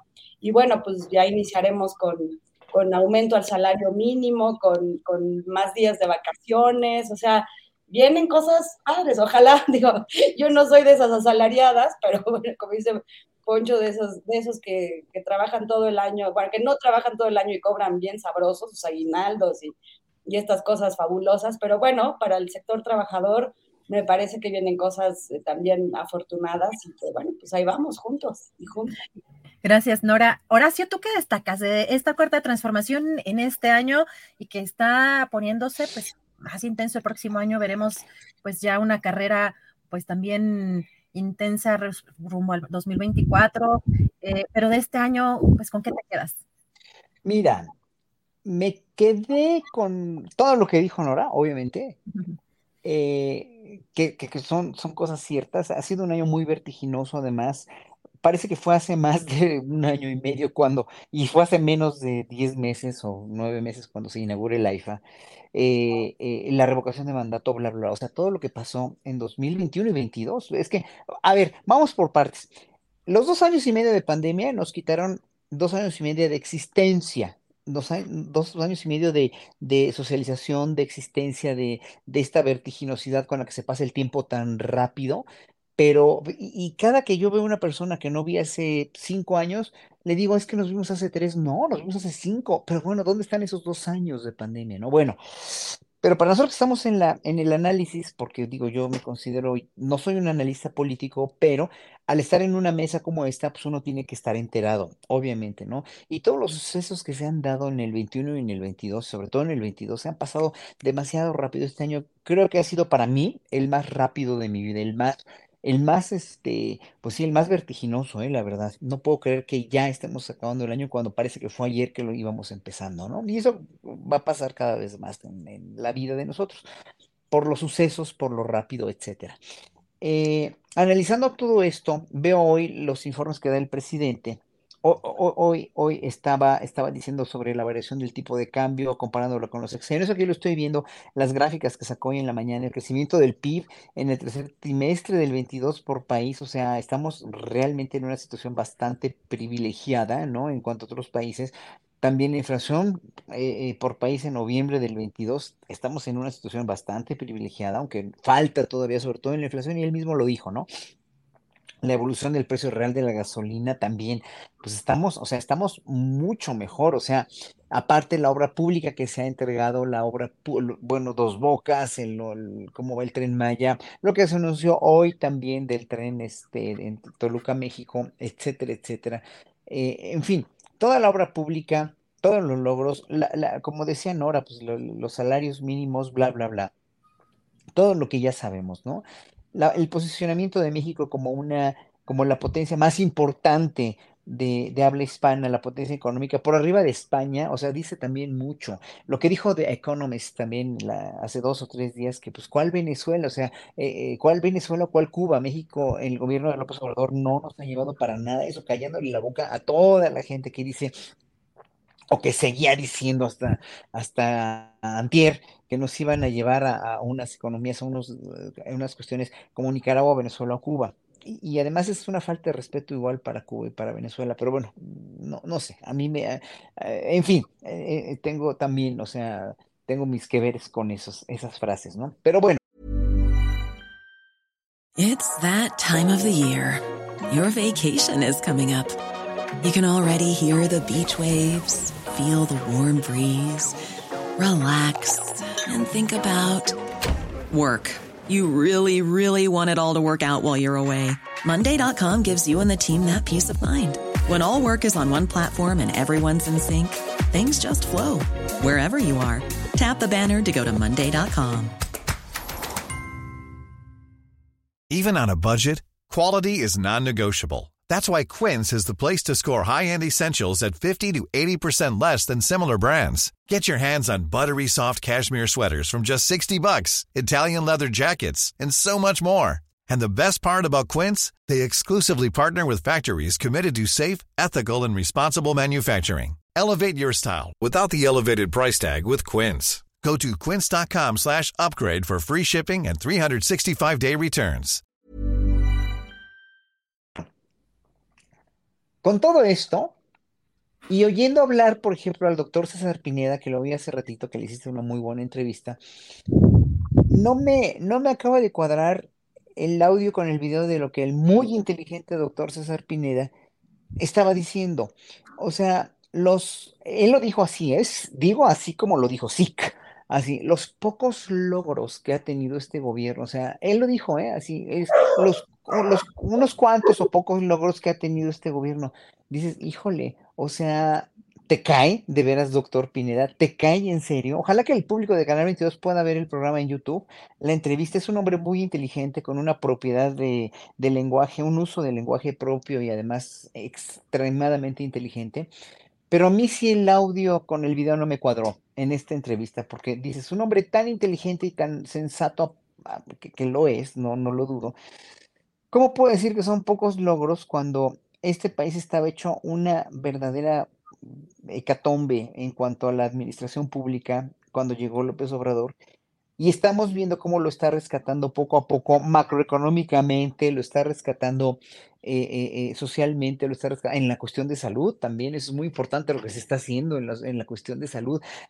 bueno, para, no, para hacerles algo que, es, que, es, que me es muy muy familiar. Mi, a mi cuñada la acaban de operar en un hospital, en el Hospital General, es un hospital de gobierno de, de, Querétaro. La acaban de operar y, y, y, en verdad parecía un hospital de, de, veras de estos de, lujo así. Dices, no, no es posible. Y lo terminaron en este sexenio y es un hospital federal. O sea, hay muchas cosas que están haciendo por la salud, hay muchas cosas que la gente no ve que se están haciendo, como lo dijo Nora, ¿no? Y, yo creo que eh, eh, basarse en una opinión tan, tan yo, diría sí, tan, tan parcial como la de Pineda, me, me, me preocupa mucho porque hay mucha gente muy inteligente, con mucha credibilidad, que no son de derecha, pero que en un momento dado aparentarían ser más bien, no sé, este, lobos con piel de oveja, porque finalmente eh, con, eh, con, toda esa crítica que se puede tener, que sí, yo también tengo esa crítica, yo tengo una crítica enorme al Poder Judicial, tengo una crítica enorme al, al, al, a los poderes legislativos, a los, a los partidos políticos, obviamente, a muchas cosas que no me cuadran de Morena, bla, bla, bla. O sea, las he hablado aquí. Pero, obviamente, hay una directriz en el país que sí está transformándolo. Le cueste a quien le cueste y le duela a quien le duela, esa directriz no la, no la vamos a perder tan fácil, ¿no? Sea quien sea el presidente o la presidenta, y esté yo de acuerdo o no, además, que no me encanta tampoco, que haya los espectaculares y etcétera, etcétera. O sea, tampoco estoy muy de acuerdo, pero pues obviamente el movimiento está dejando venir solo, ¿no? Y ya la transformación ahí está, aunque no les guste. Gracias, Horacio Franco. Poncho Gutiérrez, ¿qué destacas tú este año de la cuarta transformación? Hay algo que la 4T hizo quizá de manera indirecta, no fue planeado, y esto tiene que ver con un ejercicio en el que todos los días Andrés Manuel pone el tema y la oposición llega a un punto en el que lo odia tanto, ya, ya no en temas políticos, sino psicológicos, así, la sonora así como gremlins, ah, lo ven y lo odian.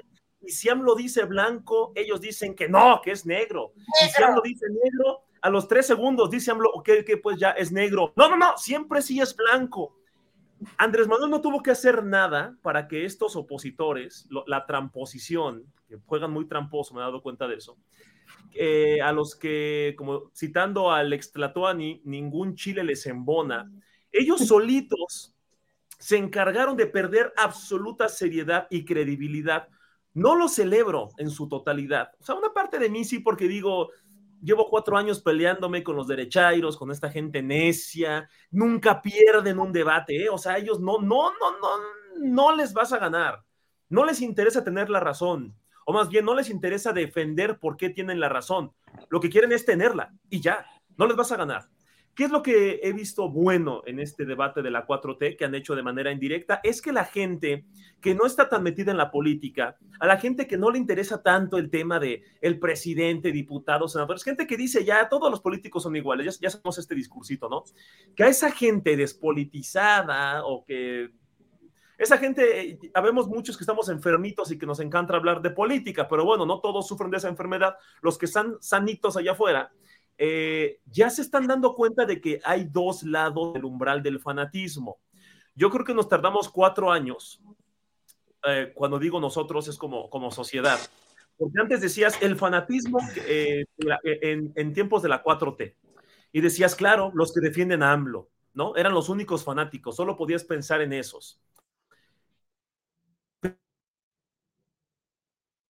Pero ahora estos opositores se han encargado que los Hoy creo que se le está más fallando. fanatizados defensores de AMLO. Yo tengo siete. Poncho, Poncho, a ver si, eh, eh, porque creo que está como. ¿Me escuchan? Se anda, ¿Me se anda. Te fuiste. Te fuiste. ¿Sabes qué nos puede ayudar para, si te sales y vuelves a entrar, Poncho? Porque este, si anda como rara la, la conexión, ¿no? Pero ahorita te ¿eh? No, en-. No me vaya a salir y ya no, ya no, me, ya no me acepten, ¿eh? A ver, a ver, No, dame un segundito. ya le cerramos la puerta ahí con candado.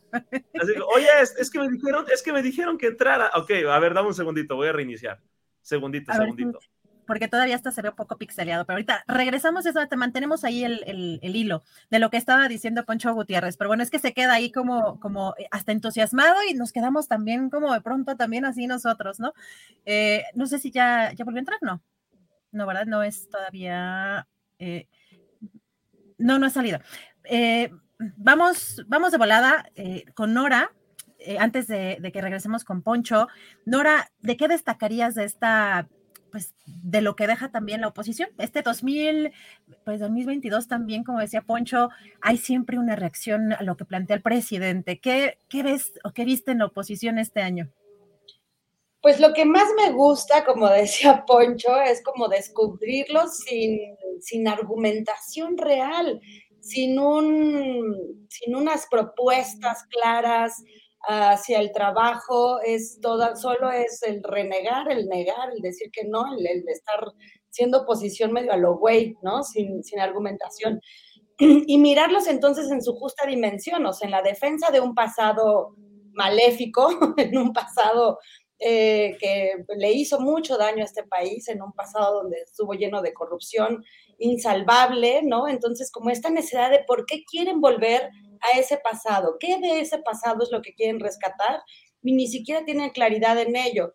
Eh, sí hay como esta fórmula de copiar la manera en que hace política eh, Andrés Manuel, la manera de acercarse a la gente y pues ver pobrecitos que les fallan todas, ¿no? Que no tienen las herramientas, que no conocen al país, que no tienen la capacidad de diálogo con el pueblo, que les asusta el pueblo, que les da asco el pueblo y que mm, yo no llamaría fanatización este asunto que llamaba Poncho, o sea, hacia dos sectores.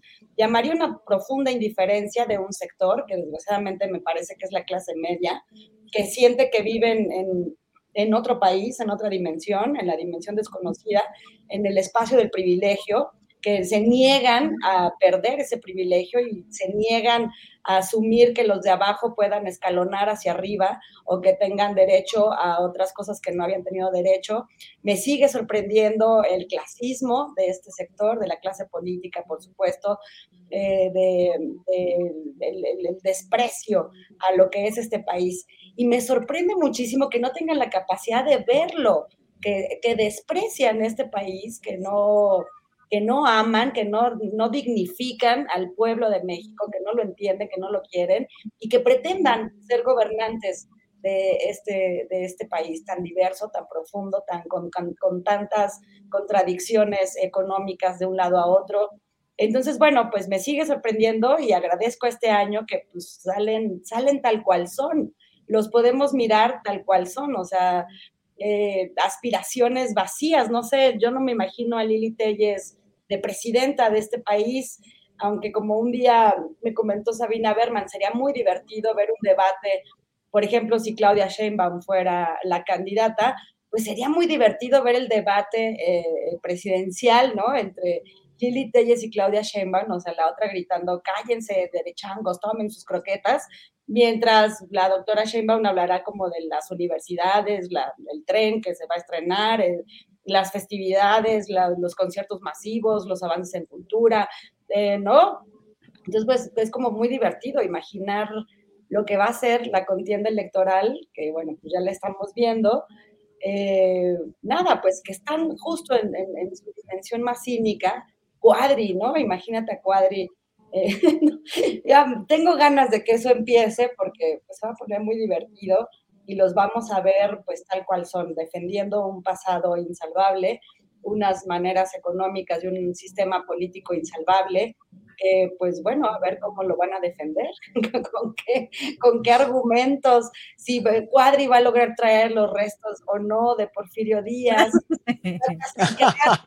la celebración de la Revolución Mexicana por haber sido un fenómeno que costó muchas vidas, este, pues no sé, o sea, ya, ya tengo muchas ganas de que eso ocurra, de mirar sus propuestas, si vamos a lograr adoptar mexicanos o no, como si fueran perritos, este, o, en fin, ya, ya muero de ganas, porque sus propuestas son, pues, valientes, ¿no? Lili metiendo a la cárcel a, López Obrador por el mal manejo de la pandemia, cuando dices, bueno, pues todos estamos vacunados, todos eh, obtuvimos eh, lo que se podía desde el gobierno, en fin, o sea, es muy lindo, es muy lindo. La oposición sigue siendo muy cínica, muy siniestra, y es muy divertido que salgan a la luz, ¿no? ¿Qué, va a pasar con, con Calderón en España y Margarinflas aquí solita?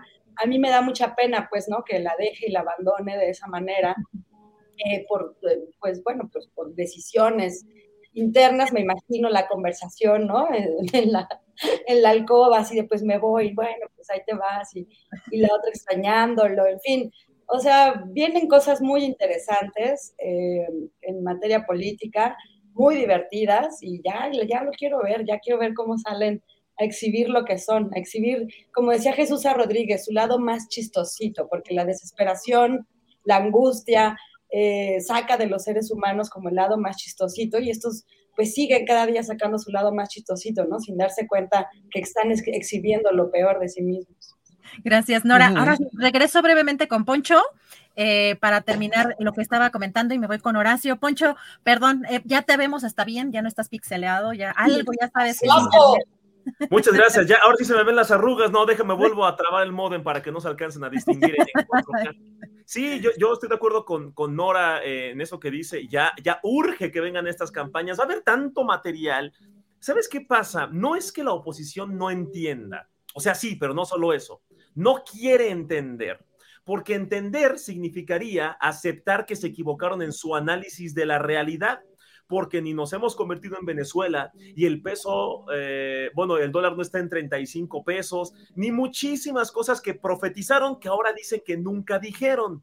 Y cuando les tocas ese tema, te lo cambian. Ah, pero es que la IFA no tiene vuelos. Les demuestras que X cosa que no es lo que ellos decían. Ah, pero es que las medicinas, total, ellos nunca pierden. Debatir con un derechairo eh, ya no se trata de convencerlo ni de que acepte que se equivocó. No, yo creo, lo llegué a una conclusión hace un par de semanas, debatir con un derechairo únicamente eh, es enriquecedor para evidenciar la postura del derechairo, para que el público con criterio diga, no, este tipo ya, o sea, estas personas ya están mal, estas personas, mira, que decir que el fortalecimiento de un peso afecta a la economía es porque ya está mal. Alguien dijo una frase ahí en Twitter, o alguna persona me comentó, todo lo que AMLO haga bien está mal. Ya, ya, o sea, si partimos de ahí, no, no, no se puede. Y cuando salen como, dime una cosa, Chairo, dime una cosa buena de tu sexenio, lo que, ah, porque para ellos no odiar a AMLO es que AMLO es tu Mesías, ¿no? Al mismo tiempo dicen que no polarices, pero ellos no pueden con la idea de que simpatices con la izquierda, pero critiques a la izquierda. No, el mundo es demasiado complejo para el cerebro del Facholopithecus apartidistis. Su actividad neuronal está muy limitada todavía. Su, eh, eh, no pueden verbalizar, eh, fonéticamente tienen dificultades, solo pueden decir cacas, cacas, maroma, chairo, etcétera. No, no pueden analizar más. Y como decía este Horacio, a ver, les explicas el tema de la violencia porque te dicen que no hay resultados y les dices, ok, primero que nada, amigo derechairo, que aseguras que no hay resultados, ni uno, ni uno. ¿Estás dispuesto a que te explique y que y a reconocer que quizá te equivocaste? Porque si no, pues entonces, ¿para qué gasto saliva? Porque les enseñas estas gráficas en las que se veía el aumento de la gasolina cañona en los últimos tres sexenios y se ve ese, esa línea ¿no? De que llega AMLO y deja de aumentar la gasolina. Y te salen con esta maroma de que, y, ya cuesta 10 pesos, como dijo tu Mesías, y tienes entonces que pausar esa, esa explicación para este pequeño simio y entonces explicarle el contexto de cuando Andrés Manuel dijo que si él hubiera ganado en el momento que la gasolina, en el contexto de que la gasolina costaba 12 pesos, entonces él decía que ya costaría 10 pesos. Pero es demasiado complejo para este individuo. Entonces le sigues explicando otra cosa. Ah, pero es que él dijo que ya no habría tal cosa. Ok, pausa. Tienes que pausar explicaciones e intentar explicarle, pero ¿sabes qué? Es en vano. Es en vano. No quieren entender. No es que no solo no pueden, no quieren entender. El tema de la violencia igual, estamos peor que nunca, más muertos que nunca. Ok, ¿me dejas explicarte el tema de la incidencia de homicidios para que veas cómo si hubo un frenón? No el que quisiéramos, porque así sea un homicidio al día es lamentable y al gobierno se le tiene que exigir que no haya ni un homicidio al día, si no está dispuesto a entender, de nada sirve que le muestres que Calderón aumentó en un 200% los homicidios y que Peña en un ciento y tantos por ciento y que hoy se está reduciendo por primera vez en tres sexenios la tendencia de homicidios. Pero estos niños políticos, ah, como sigue habiendo un muerto al día, entonces Andrés Manuel es el peor presidente y que mejor regrese el PRI y el PAN que dispararon en un 200% los homicidios. No les vas a ganar, las matemáticas no son lo suyo, los datos no son lo suyo, no pueden aceptar que eh, no estamos viviendo el apocalipsis que ellos profetizaron. Que eso signifique que todo está bien y que no hay nada más que hacer porque vivimos en Dinamarca. No, se critica y se exige y falta mucho y Andrés Manuel no ha cumplido muchas cosas, claro que sí, pero de eso a que digan es que en todo estamos peor, es gente que simplemente no quiere interpretar la realidad porque eso significaría admitir que se equivocaron. Y como todos sabemos, los únicos que se equivocan son los chairos fanatizados porque los derechairos no existen, porque todo aquel que critica a AMLO es un intelectual influencer de Twitter. Gracias, Pancho Gutiérrez. Horacio Franco, bueno, ya cambié el orden. Vamos con Horacio Franco. ¿Y qué destacas pues, de lo que pasó con la oposición este 2022?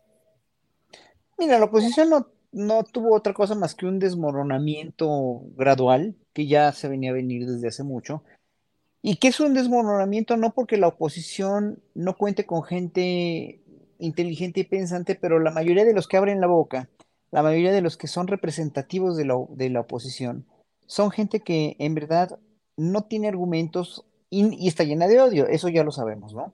Y el problema son los que, es que, es que se les da demasiada importancia porque tienen más visibilidad, porque salen a decir tremendas estupideces, porque salen a decir cosas que, que, que, que, son verdaderamente aberrantemente falsas. Y en un momento dado, pues ya nosotros, yo ya cuando los oigo digo, pues es que pueden decir todo lo que sea, o sea, cualquier calamidad la pueden decir, pero pues el país está como está. Mira, aquí hay una, yo quiero contestarle una, a una, a una este, persona aquí del chat, Violet Raven, que dice que, que simplemente no generalicemos nosotros que, porque nuestras experiencias particulares son igual, no son iguales para todos, ¿no? A todos, no a todos nos va igual en la vida. No, yo entiendo.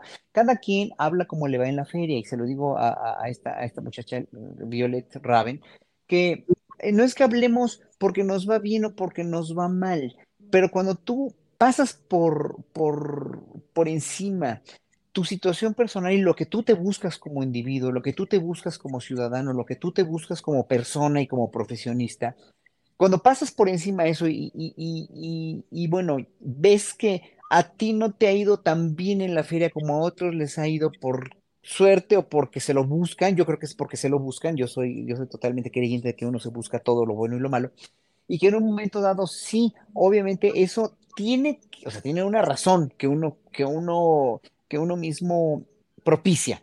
Pero como, le va, como está el país en las cifras macroeconómicas, como está el país en una gobernabilidad, sí, con violencia todavía, con mucha violencia, pero ha disminuido, pero eso tampoco lo quieren ver, ya lo dijo Poncho, no lo quieren ver los opositores, bla, bla, bla, no. Entonces, lo que no quieren ver ellos es, es, la, es la realidad que se enuncia en los datos duros de la mañanera todos los días, ¿no? Que no pueden ser mentiras, porque si son mentiras, entonces la historia le va a cobrar a la 4T demasiado caro y no se van a exponer a eso porque López Obrador no es un presidente así, no es una gente que, que, que, que te esté mintiendo en la cara. Sin embargo, sin embargo, esta gente cree que sí, porque el león cree que todos son de su condición. Y entonces ahí es donde, donde sale, por ejemplo, Cuadri a inventar cosas, Kenia López a hacer, hacer lo, lo, que dijo de las aguas del Caribe, este, etcétera, ¿no? Lo del tren, lo de la torre, bla, bla, bla. O sea, no hay argumentos para contradecir lo bueno que está haciendo este gobierno porque no lo habían hecho ellos antes, nunca lo hicieron y siempre nos dieron a torle con el dedo. El simple, yo lo llamaría, no milagro, pero sí el simple ejercicio incesable diario de la mañanera, que es una cuestión prodigiosa. No me lo van a, o sea, ¿quién va a negar eso de, la mañanera? Esté como esté, o sea, salga Lord Molécula a ofrecerle los regalitos al, presidente, que bueno, a mucha gente lo criticó demasiado. A mí se me hizo muy naif y bueno, ok, cada quien, cada quien, ah, cada quien se propicia su feria y cómo le va en la feria, ¿no? Pero en ese sentido, todos los periodistas que van ahí me merecen respeto. Y la intervención de Ledesma hoy fue brillantísima también. A Ledesma lo admiro mucho. Hay, hay, intervenciones muy, muy verdaderamente, muy preponderantes. La intervención de Julio, la histórica intervención de Julio para los de San Luis Potosí. O sea, esos ejercicios nunca se hubieran hecho con presidentes anteriores. Si eso no lo quiere ver la oposición, si eso no lo pueden ver otros estadistas del planeta, ¿no? Pues están muy, o sea, está muy mal. López Obrador sí es un presidente que merece, en verdad, una silla dorada en la historia por, por, ponerse en la transparencia de esa manera. Si no lo quieren ver así, pues está muy mal. Entonces, uno tiene que ver como, como yo como profesionista, pues yo nunca he tenido menos trabajo que en este sexenio, tanto por la pandemia como porque sí, al, al, presidente tal vez no le interese tanto la música clásica, ok, pero está ayudando a otros sectores de la cultura y otras poblaciones diferentes culturalmente hablando muy necesitadas y yo por eso me doy por satisfecho. Yo en realidad no, yo no hablo, yo no, yo no veo nada más por mí. Uno como ciudadano tiene que ver sí por su entorno, que uno lo modifica, pero el país es el que está yendo mejor. El país no se ha hundido, el país sigue teniendo inversión. Estaba yo eh, empezando a ver un, programa del Canal 11 con Ezra Chabot y este Macario Esquetino ayer, pero lo tuve que apagar porque no, o sea, no aguanté, en verdad fue muy fuerte este, ponderar sus datos duros, los datos duros estaban diciendo que son puras mentiras, contra todo lo que estamos viendo con la macroeconomía del país y los precios del, del combustible, del petróleo, etcétera, etcétera, el guachicol, etcétera, etcétera. Entonces dije yo, no es posible que, o sea, que en una dictadura, estas personas que hablan tan mal de López Obrador y dicen que el país está verdaderamente hecho una ruina, como lo dijeron ayer, ¿no?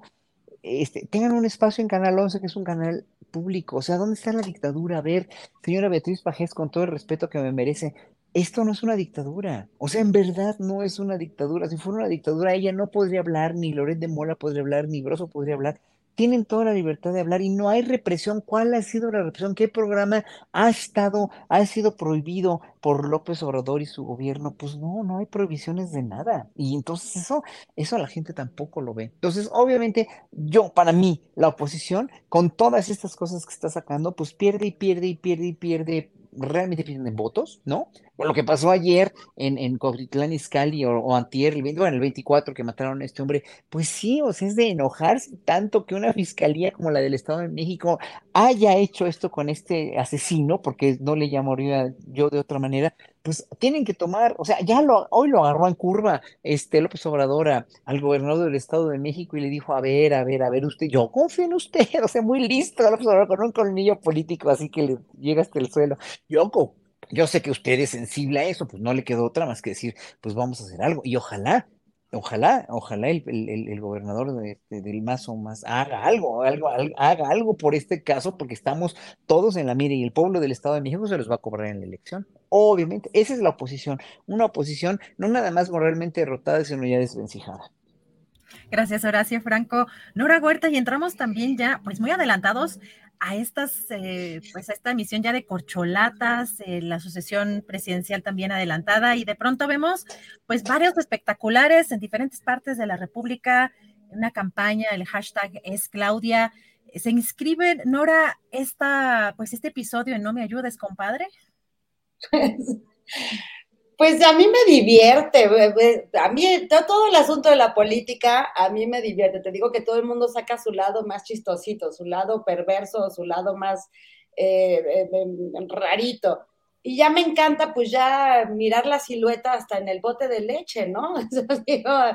al contrario, creo, exacto, no me ayudes compadre, es al revés, ¿no? Así, toda esta supuesta exhibición de antelación de campaña de la doctora Chimbum Bori Bori Bori Hey, pues lo que hace es ponerla en el centro de, la atención de todo el mundo y ya toda la gente pues ahí buscando hasta por dónde aparecerá la silueta. O en circunstancias más desagradables, por ahí pude ver algo de una diputada eh, haciendo una cosa como muy grosera, pero bueno, al final, pues como dice el presidente, tenemos que confiar en, la manera en que el partido, el movimiento defina al candidato y pues hasta que no salga el candidato no o la candidata, pues no podremos eh, eh, eh, gritar albricia. Sí, me parece que todos están ya trabajando para ello. Tiene que ser así, me sospecho que tiene que ser así, pero también hay un trabajo ya realizado previo que hace muy difícil la toma de decisión por cuál de los dos, ¿no? Porque nada, pienso en, en todo el manejo de las vacunas que tuvimos de manera eficiente o el, todo el trabajo que ha hecho Claudia Sheinbaum. Entonces, pues eh, nada, el dilema, el dilema que viene para el próximo año para el movimiento de Morena, para el partido, es, es complicado. ¿Quién va a ser el electo? Y pues bueno, mientras sigan buscando siluetas por todos lados, pues la siguen colocando a ella, en, le ponen el reflector encima, entonces lo cual es muy divertido. Es que es otra vez lo mismo. La oposición piensa que va a dar un golpe y lo que hacen es Em, exhibir, exhibirse y colocar en el centro del debate lo que no querían colocar, ¿no? Por ejemplo, con el asunto de la ministra, el golpe al, al, al, movimiento o a la ministra, y bueno, y lo que se revela es que la UNAM, nuestra máxima casa de estudios, pues también tiene un cochinero allá adentro, ¿no? Entonces, pues pobrecitos, no, no les sale pues mientras sigan queriendo supuestamente exhibir, eh, pues lo que harán será poner en el centro de debate ante muchos otros espectadores lo que no habían visto. Gracias, Nora. Muy interesante esa, esa perspectiva. Poncho Gutiérrez, ¿tú cómo ves este tema también de pues estos, estos anuncios, porque esta semana sí fue pues una, un movimiento también de los propios legisladores, donde ya reconocen algunos de ellos estar detrás de esta campaña, este apoyo, y también de pronto vemos al presidente pedir de alguna manera que sean, pues, pues que sean un poco más eh, conscientes de ese tipo de cosas, ¿no? De las que están haciendo y también la jefa de gobierno como un poco en ese, en ese tono. ¿Cómo ves esta, pues esta campaña del hashtag Claudia es Claudia y las reacciones y las respuestas de algunos de estos legisladores? Pues ya estamos en campañas, ¿no? Prácticamente eh, campañas este, aceleradas, tienen mucha prisa. También hay mucha paranoia por ahí, incluso vi unos memes en el que estaba un cartón de leche de cierta marca que está ahí, este, la silueta de una mamá con una hija y la oposición diciendo, ¡ah, la campaña! O sea, también existe eso, ¿no? Ah, incluso Ariana Grande tiene un disco con, con su coleta así la silueta y ahí está desde seguro algún Javier Lozano ahí eh, en el INE diciendo, aquí está la campaña de Claudia. A ver, hay mucha paranoia, ya sabemos cómo es la oposición, ya sabemos que incluso por ahí vi, este, ah, yo, perdón, perdón, me pareció muy mala la respuesta de Patti Armendaris este, en un noticiero en el que le cuestionan y se enoja, a ver, perdón, el que se enoja pierde. Yo creo que es un tema muy delicado, el de quién está financiando esos espectaculares. Y delicado no porque sea ilegal, yo no creo que sea ilegal.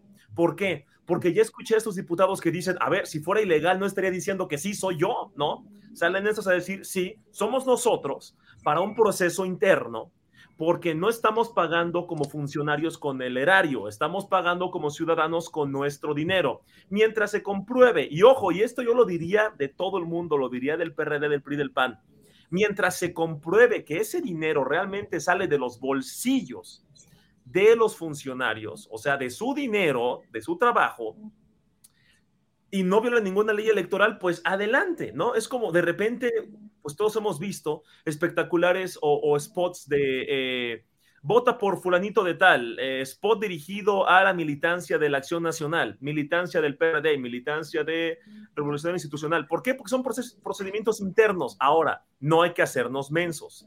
Es obvio que quieren posicionar a una, eh, a esta posible candidata interna para que gane eh, la candidatura valga la redundancia, dentro de Morena para que ella sea la candidata por Morena a la presidencia del 2024 como hay un equipo de Brad, como hay un equipo de Adán y de que otros, y, en la oposición, algún candidateable tiene que haber por ahí que ya esté pensando en, muy ingenuamente en, en ser este el candidato para el 2024.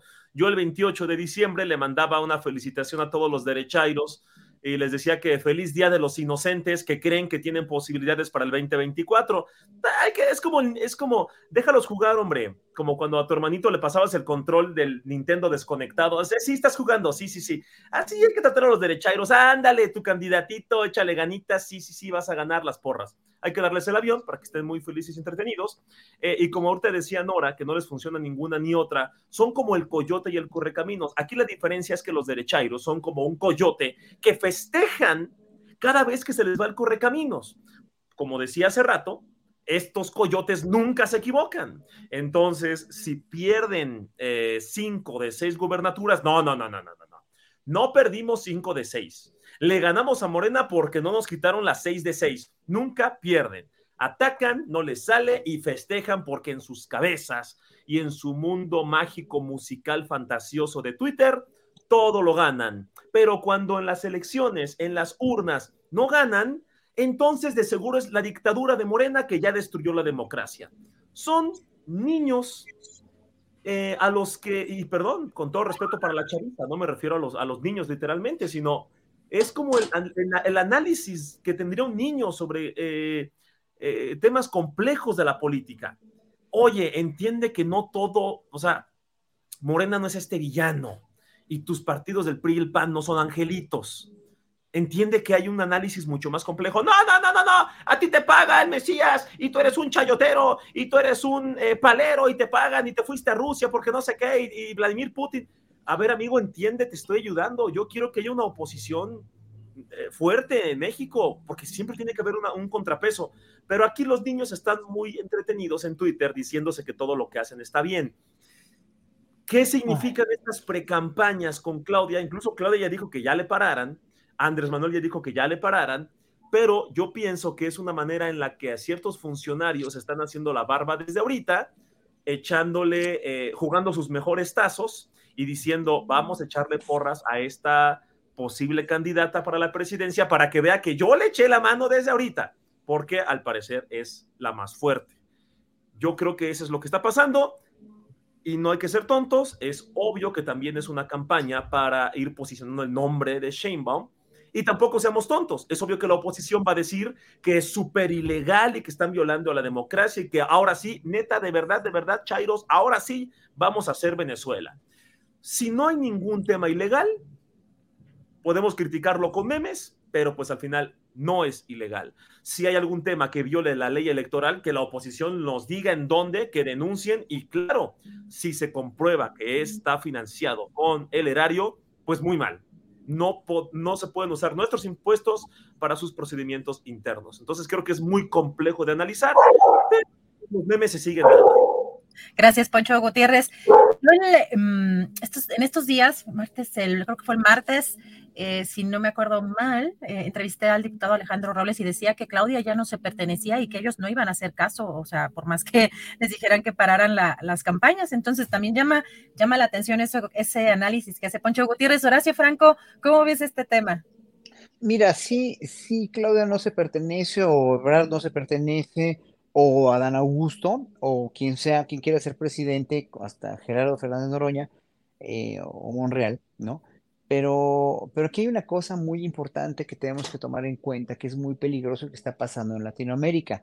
Lo del lawfare sí va en serio. O sea, sí hay una oposición judicial muy, pero muy, muy recalcitrantemente astuta, eh, que puede, que puede, y resentida, que puede usar precisamente a jueces y a magistrados y a tribunales superiores para ejercer cualquier cosa en contra, para que no, para que no esté Claudia o Marcelo o quien fuera en las boletas. Eso es mi preocupación. O sea, Claudia puede no pertenecerse, sí, ¿no? Eh, y puede haber una, una, una, este, puede, puede haber eh, espectaculares de todos en, en todos lados, hasta los podemos ver hasta en la sopa. Pero cuando un tribunal electoral o cuando un poder judicial está, ya hemos visto cómo está, y no confiamos en un poder judicial al 100%, no, confiamos en algunos cuantos, pero en, la generalidad, ahí sí podríamos decir, podría yo generalizar con el riesgo de que Viole Raven la me diga que estoy generalizando, pero sí el poder judicial es un poder en el cual los ciudadanos pues confiamos menos, dijéramos. No, no, eh, obviamente hay gente maravillosa dentro del poder judicial, pero pues se pueden, se pueden, o sea, ¿quién no se deja comprar por algunos millones que le puede ofrecer Claudio X González o, los más machuchones para que, para que finalmente dictaminen que, están violando la ley y que no, no aparezcan en la boleta? Ya, a ver, ahí está, Claudio no se pertenece, pues no, pero ya tampoco nos va a pertenecer a nosotros el pueblo y eso es el gran riesgo que se corre, es lo único que dijo. Gracias, Horacio Franco. Eh, ¿Les parece? Porque vamos a cerrar en unos minutitos para Canal 22. Para Canal 22. Ya después. ¡Qué rápido! Sí, se va muy rápido y, así se lo siento que se fue este año 2022, porque como bien decías en pandemia, pues como que nos quitaron años, ¿no? Como que nos quitaron años. Así que brevemente, en un minutito más o menos, ¿qué les parece como los buenos deseos para el próximo año, pero lo que los mexicanos debemos tener como la lupa, ¿no? Nora?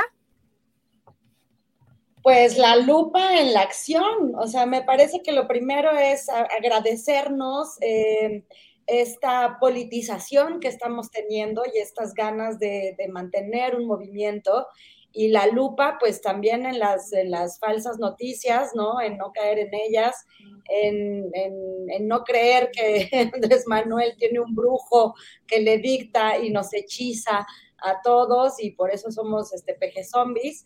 Entonces, pues bueno, la, la lupa y el, el, el, trabajo para el próximo año es no soltar, no soltar porque la derecha o la oposición quiere, quiere recuperar todo lo perdido y nuestra tarea es seguir agarraditos de las manos, así de ahora sí que como diría el Puma, agárrense de las manos y vamos recio a defender a defender el proyecto, eh, el proyecto político en el que creemos y a seguir construyendo, porque si nos soltamos tantito y si nos despistamos, se nos va. Ah, Nora Huerta, gracias. Poncho Gutiérrez, en un minutito, ¿cuál es tu mensaje para este año nuevo y en dónde ponemos la lupa? Eh, mi mensaje para Año Nuevo y mis deseos es que encuentren la satisfacción de disfrutar todo lo que hacen. Eso es, yo creo, un regalo enorme, una visión del mundo eh, que nos va a ahorrar muchas enfermedades, amarguras, etcétera. Valoren los momentos con sus seres queridos. Y ahora sí, más allá de mis cursilerías, yo creo que em, ojalá que el siguiente año haya mucho criterio, mucha convicción, mucha reflexión sobre lo que está pasando en México y el mundo y que no nos dejemos llevar por lo que alguien más nos dijo que tenemos que pensar, por lo que alguien que nos cae bien nos dijo. No, hay que criticar al que nos cae bien y reconocerle aciertos a aquel que nos cae mal porque eso nos construye como personas para que al final podamos defender nuestros argumentos de manera eh, mucho más eh, genuina, fuerte, honesta, porque pues todos aprendemos algo cada día. Y sí, mucha salud para el siguiente año y por favor, que a nadie se le ocurra comer una sopa de murciélago o algo porque ya, ya, ya tuve más que suficiente con lo que pasó hace dos años. Así que este, una quesadillita mejor, algo, algo más sencillito y evitemos estas cosas. Gracias, Poncho Gutiérrez. Horacio Franco, tu mensajito, eh, un minutito para despedir este año, que, ¿en dónde ponemos la lupa? Yo pondría la lupa en nosotros mismos, en realidad, simplemente como pueblo crítico, como un pueblo con mentalidad crítica, como, como este, siempre lo he dicho, eh, tratando de informarnos lo mejor posible con medios como el suyo, pero también, también comparando y cotejando los datos que se presentan en las conferencias mañaneras, los datos de otros, los que tienen otros datos, los datos de la oposición, en programas donde finalmente pues ellos mismos exponen mentiras o exponen verdades a medias y que sacan un criterio y que todos esos criterios los tratemos nosotros los ciudadanos conscientes, pensantes con mentalidad crítica, de, de infundirlos en la gente que nos rodea también, o sea, que la gente que nos rodea no este, porque yo tengo mucha gente a mi alrededor que solamente ve a Loret de Mola o que solamente, en verdad, y dices, no puedo hablar con ellos, pero, pero bueno, por lo menos les mando las, las, este, los programas de ustedes, o los de Rompeviento, los de Vicente, o los de los que o sea, los que sienta yo que son necesarios para que vean otra cosa, ¿no? Ya si los ven o no los ven, pues es, es, cuestión, pero son 20% de la gente, en realidad la, la popularidad la que, que tiene el Obrador no se va a acabar este, no lo van a acabar tan fácil. Él es un titán de la política y un titán de la, en, en, honestidad, sí. Y entonces, bueno, obviamente ahí va, va, a tener que pasar mucho porque ya le han tratado de sacar y sacar y sacar cosas y no se las encuentran y las van a encontrar. Pero entonces por eso hay que, hay que ser muy conscientes de que la mentalidad crítica de nosotros se debe, se debe esparcir no nada más a través de, de, de, sugerirles, sino a través de de veras infundirles que los vean, tratar de que vean algo, tratar de que vean la mañanera, aunque digan, ay, es que qué huevo, me da como la habla López Obrador, me da flojera oírlo, puta, es que nunca lo, es que nunca, no lo ven, pero como dije, como alguien les dijo, otra señora emperifollada les dijo que daba flojera y ya oyeron que, que da flojera, pues ya les da flojera a ellos. Ese es el problema de la, del, del de esta mentalidad tan verdaderamente, tan pobremente eh, selectiva que tenemos para acudir a las fuentes originales. Es, es lo mismo de los, los, predicadores religiosos que leen la Biblia, o que más bien que, que, hablan de la Biblia y que hablan de su verdad y que nunca, nunca, nunca te conminan a eh, ver precisamente qué dice la Biblia en realidad es tu, relación religiosa, y mira que soy ateo, pero tu relación, relación religiosa debe ser con las mismas fuentes, no con, con, con, quien dice cómo debes interpretar las fuentes, ¿no? Así es. Gracias, Horacio Franco. Ahora sí despedimos a Canal 22. Hasta el próximo año. Gracias a Canal 22. Y pues nos quedamos aquí ya nada más. Eh, gracias, Horacio. Ya nada más para conocer qué van a hacer esos proyectos el próximo año. Nora Huerta, ¿Qué va a pasar eh, con Operación Mamut? Los vamos a seguir viendo. Van a tener otros espacios. ¿Qué pasa con las reinas chulas? Eh, cuéntanos los proyectos para el próximo año, Nora. Bueno, pues eh, retomamos Operación Mamut como a mediados de enero, lo cual es una buena noticia para todas las personas. Finalmente, en este tipo de proyectos, pues hay una incertidumbre de si ocurrirá, si tendrá continuidad o no. Por suerte tendrá continuidad y a mediados de enero regresamos a Operación Mamut a seguir echando chacota con el querido Fernando Rivera Calderón Jair, todo el equipo creativo que de verdad es un equipazo de lujo y un, proyecto que me emociona eh, mucho poder hacer crítica a partir del humor y poder exhibir eh, lo más nefastito de nuestras sociedades. Y por otro lado, el otro proyecto que ha sido nuestro sostén de este próximo año cumplimos Las Reinas Chulas, la compañía de teatro cabaret a la que pertenezco y de la que somos integrantes Ana Francis Moore, Marisol Case, Cecilia Sotres y yo. Cumplimos 25 años como compañía empezamos a los tres, como diría Marisol, para que no saquen cuentas tan rápido. Tuvimos 25 años como compañía, una compañía de mujeres, una compañía que ha logrado eh, sacar a flote un espacio de resistencia cultural y creativa como es el Teatro Bar El Vicio, un espacio que logramos darle continuidad a la única casa que tiene eh, cabaret en México, lo cual también nos tiene muy orgullosas. Y bueno, vamos a celebrar, tendremos un espectáculo de conmemoración para ello que ya estamos planeando. Eh, esperemos que podamos estar las cuatro, porque bueno, pues dos de ellas se fueron a la función pública y eso les requiere todo el tiempo y toda la energía y la vida, pero bueno, esperemos lograrlo y poder tener una función de aniversario para celebrar nuestros 25 años, nuestro cuarto de siglo porque además la gente cree, esta gente que no nos conoce o que no nos miraba, así de, ¿de dónde sale? Pues no, no sale improvisada.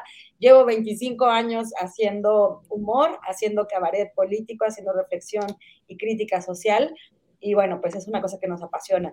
Y la segunda circunstancia en nuestro teatro, eh, tenemos un teatro, que fue eh, el que estoy mencionando, Teatro Bar El Vicio, ubicado ahí en Coyoacán, eh, un espacio que nos ha costado mucho trabajo eh, eh, reabrir después de la pandemia, uno de los sectores también más golpeados, tener un teatro en esta ciudad, pues ya se imaginarán que es más que un privilegio. Pero que además se come rico, o sea, ya tiene mucho, ya tiene mucho que no voy, la verdad es que sí es cierto, el tema de la pandemia nos alejó de muchos espacios, pero recomendable ir, hay, se toma rico, se come rico y se disfrutan shows eh, pues ya nos, nos mandarás también cartelera. Yo también ya tengo muchas ganas de regresar por allá, pero bueno, adelante, ya te interrumpí. No, no, no, muy bien. El 7, el 7 regresamos al escenario, Cecilia Sotresillo, con un espectáculo en homenaje a la, a la guayaba y la tostada, se llama La Tacha y la Flaca en la Cuesta de Enero, donde pues revisión de todo el acontecer político, social y cultural del país,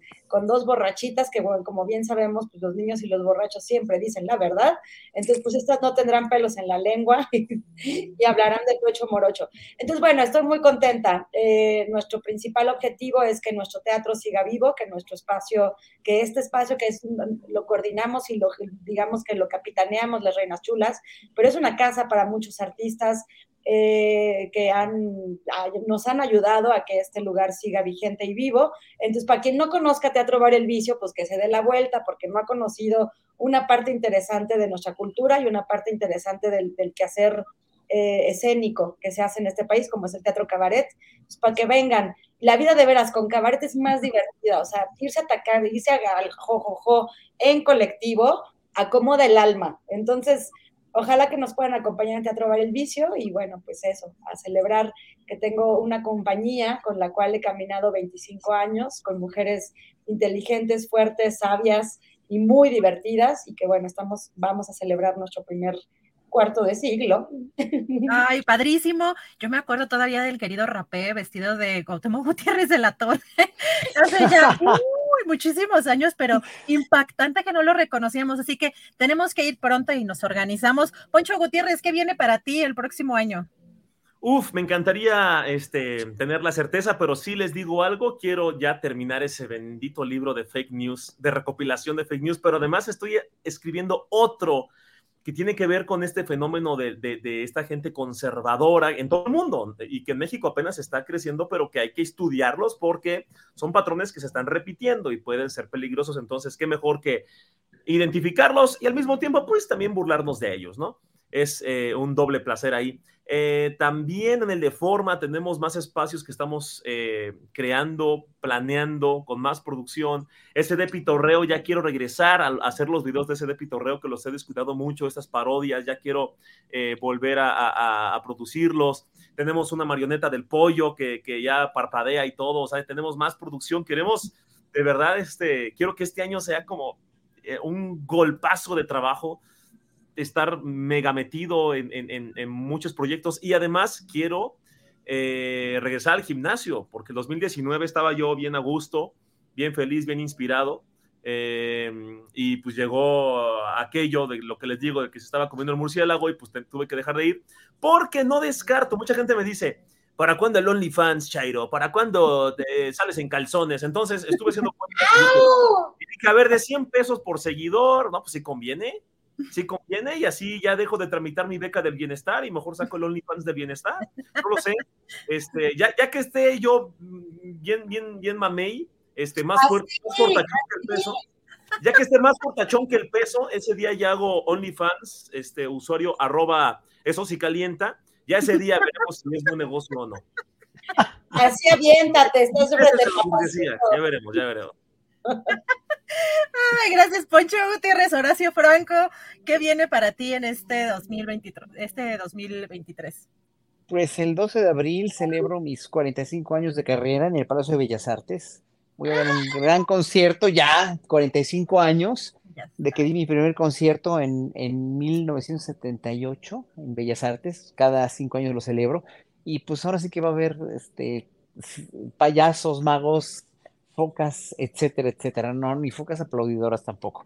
voy a estar yo con, con, grandes amigos con los que voy a tocar y voy a estar muy, este, muy contento ahí con el público el 12 de abril, que creo que es martes o miércoles, por ahí. Están todos invitados y bueno, pues voy a seguir dando conciertos donde me inviten, donde se dé, dando clases en el conservatorio. El año que entra me toca sabático en el conservatorio y lo voy a tomar, voy a ver qué proyecto voy a hacer. Entonces voy a estar también más tranquilo, pero trabajando mucho en mi proyecto de sabático. Y bueno, pues ahora sí que ya el año que entra cumplo 60, entonces vamos a ver cómo lo celebro. No, yo creo que, yo creo que igual dormir, voy a dormir, dormir lo que nunca, lo que no duermo todo el año. Entonces, este, estoy muy contento y muy feliz por, por ingresar al sexto piso, sobre todo pues con salud, ¿no? Y ya, nada más, tengo proyectos de seguir estudiando, trabajando, pues lo que siempre hago, pues la vida es muy divertida como para, para este, aburrirse en deprimir, o más bien para conflictuarse en deprimirse y en, y en atentar contra tu salud. Yo siempre la fomento. Yo sí voy al gimnasio, Poncho, así que yo ya voy, a, yo voy a abrir mi página de OnlyFans tercera edad del año que entra. uy, uy, eso sí se va a poner ah, interesante. Querido, pensamos pensamos en la colaboración ahí este, para todas las edades. Voy, voy, a, voy a ser como, sí, sí, voy a ser como este Mari, la, la Maribel Guardia de la música barroca, van a ver. Ahí hacemos un crossover, querido. Ándale, pues, va. Pues muchísimas gracias por dejarme compartir con ustedes este último programa de Astillero Informa de este año y de verdad desearles el próximo año muchísimo éxito y sobre todo pues que vengan muchas cosas positivas para este país que le hacen falta y pues que estamos metidos en una situación también pues eh, eh, complicada todavía con estas luchas o estas fuerzas conservadoras eh, en este pues en estos en estos momentos previos a la elección del 2024, así que se viene un año muy intenso y agradecerles como siempre. Nora Huerta, un placer haberte tenido como invitada especial ese día. Vamos a seguirte viendo en Operación Mamut y por supuesto que vamos a ir a acompañarlas allí a pues el vicio que hay que retomarlo ya con más fuerza este próximo año. Nora, te mando un abrazo y feliz año. Muchas gracias, un abrazo a todos y a todas. Estoy muy contenta y gracias, gracias. Que nos sea un gran año para todos. Gracias, Nora Huerta. Poncho Gutiérrez, te seguimos en redes sociales, nos agarramos de chongo en redes sociales y seguimos también las publicaciones de tus libros y tu trabajo en SDP, pues en, em, perdón, en el de forma, yo ya ando cambiando, ya sabes, yo ya ando cambiando aquí. No, en todos lados, también en SDP, ¿eh? También en SDP. Sí, ¿verdad? Bueno, eh, eres, eres, eres ahora sí que no te perteneces, ¿no? Eh, no me pertenezco. Poncho, feliz año 2023 y nos vemos también por acá en este espacio próximamente. Gracias, Poncho. Gracias, igualmente, abrazo para todos.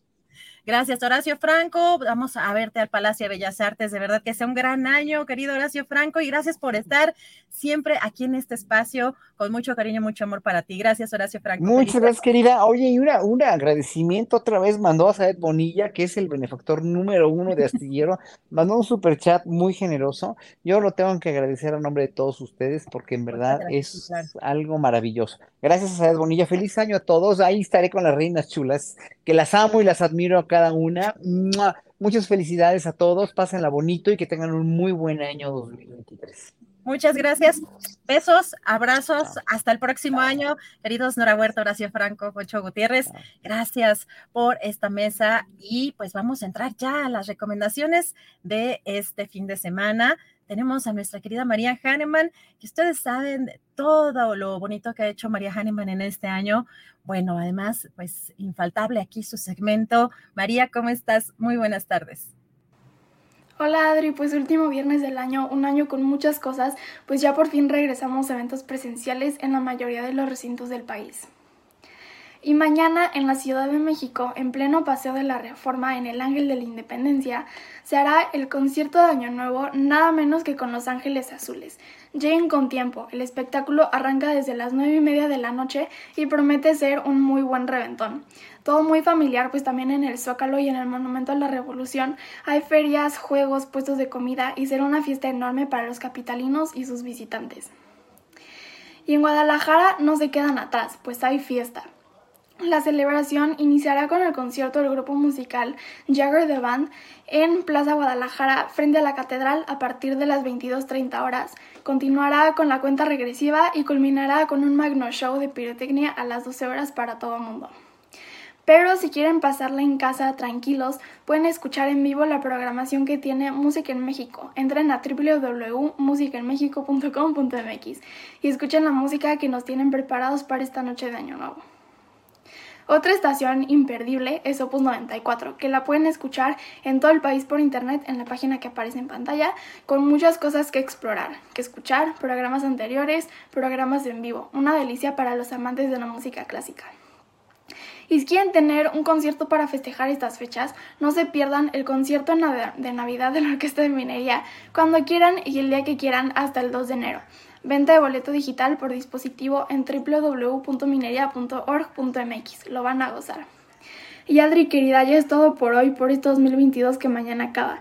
Les deseo a todos un año lleno de salud, de paz, de felicidad y sobre todo de buena música.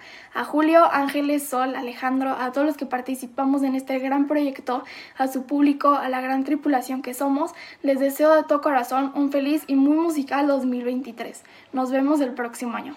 Y si tienes un sueño, no te rindas. Muchas gracias a nuestra querida María Hahnemann. Feliz año también para nuestra querida María y por supuesto para Claudia y para Jacob. Y tenemos ya por acá a nuestro querido Jesús Taylor. ¿Qué tenemos para este fin de semana? Uy, ya vi, ya vi. A ver, cuéntame. ¿Cómo estás, Jesús? bueno, ya viste. Yo creo que una, buenas, buenas tardes a toda la audiencia, ti, querida Adriana. Eh, una de las formas, creo yo, de terminar bien un año o de empezar el otro, cualquiera que quieran, pues es ir al cine. ¿Qué les parece? Y pues esta película se está exhibiendo en salas de cine. Y creo que, eh, ¿por qué la escogí? Porque de repente ya sabes que escojo temas medios fuertes y, y medios difíciles, pero uno de los motivos es precisamente por el ánimo que tiene la película y el ánimo que yo creo que todos de repente necesitamos. Buen ánimo, buenas eh, cosas, estar un poco más alegres.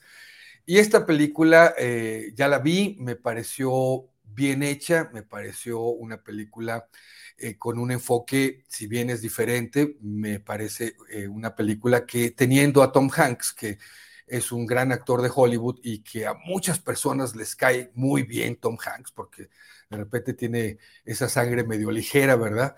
Y ha hecho buenas películas, pues vale la pena verla. Déjame aclararte, querida Adriana, y a todo el público, que este es un remake.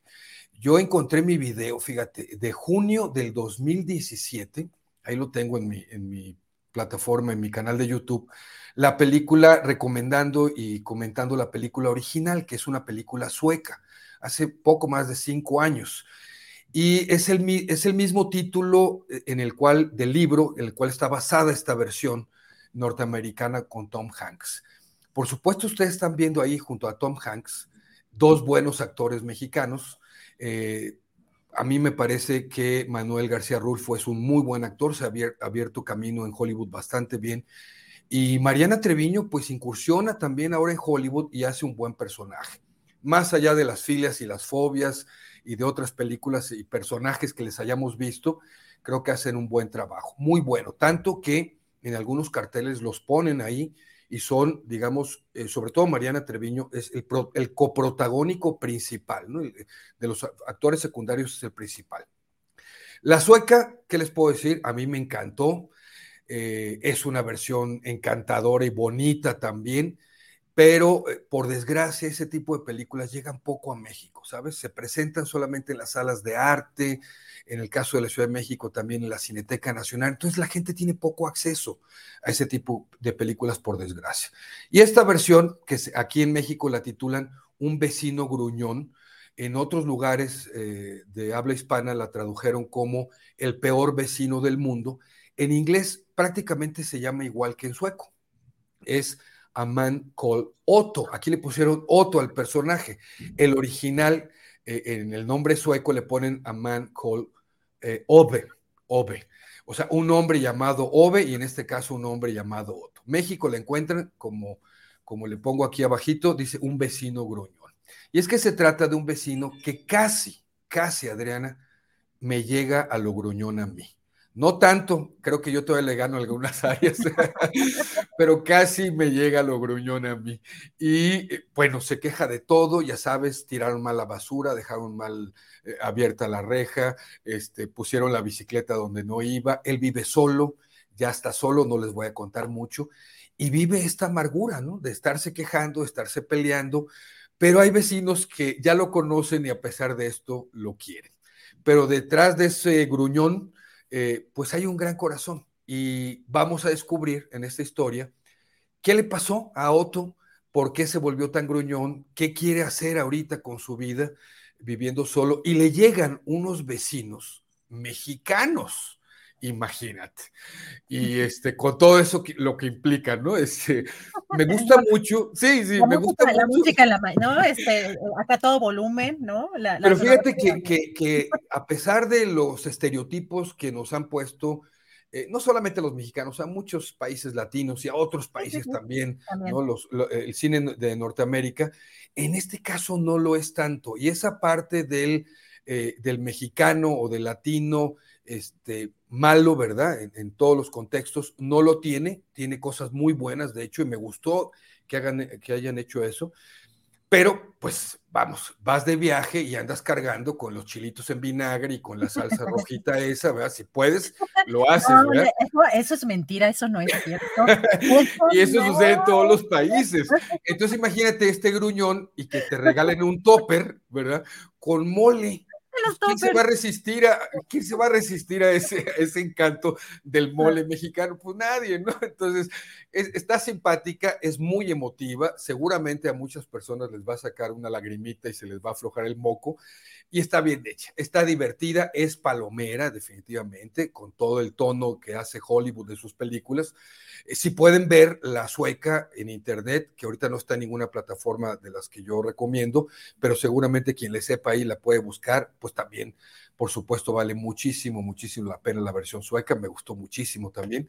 Y esta, pues, para pasar un buen rato y quieren ir al cine este fin de semana, es familiar, así que creo que es una buena recomendación. Oye, pues qué divertido. Ya, ya además también este, me estoy haciendo como, eh, como, como la idea de qué puede ser un vecino gruñón, porque creo que todos tenemos algo de vecinos gruñones, ¿no? O sea, en mayor o menor medida me parece que todos tenemos, pero Tengo mucho.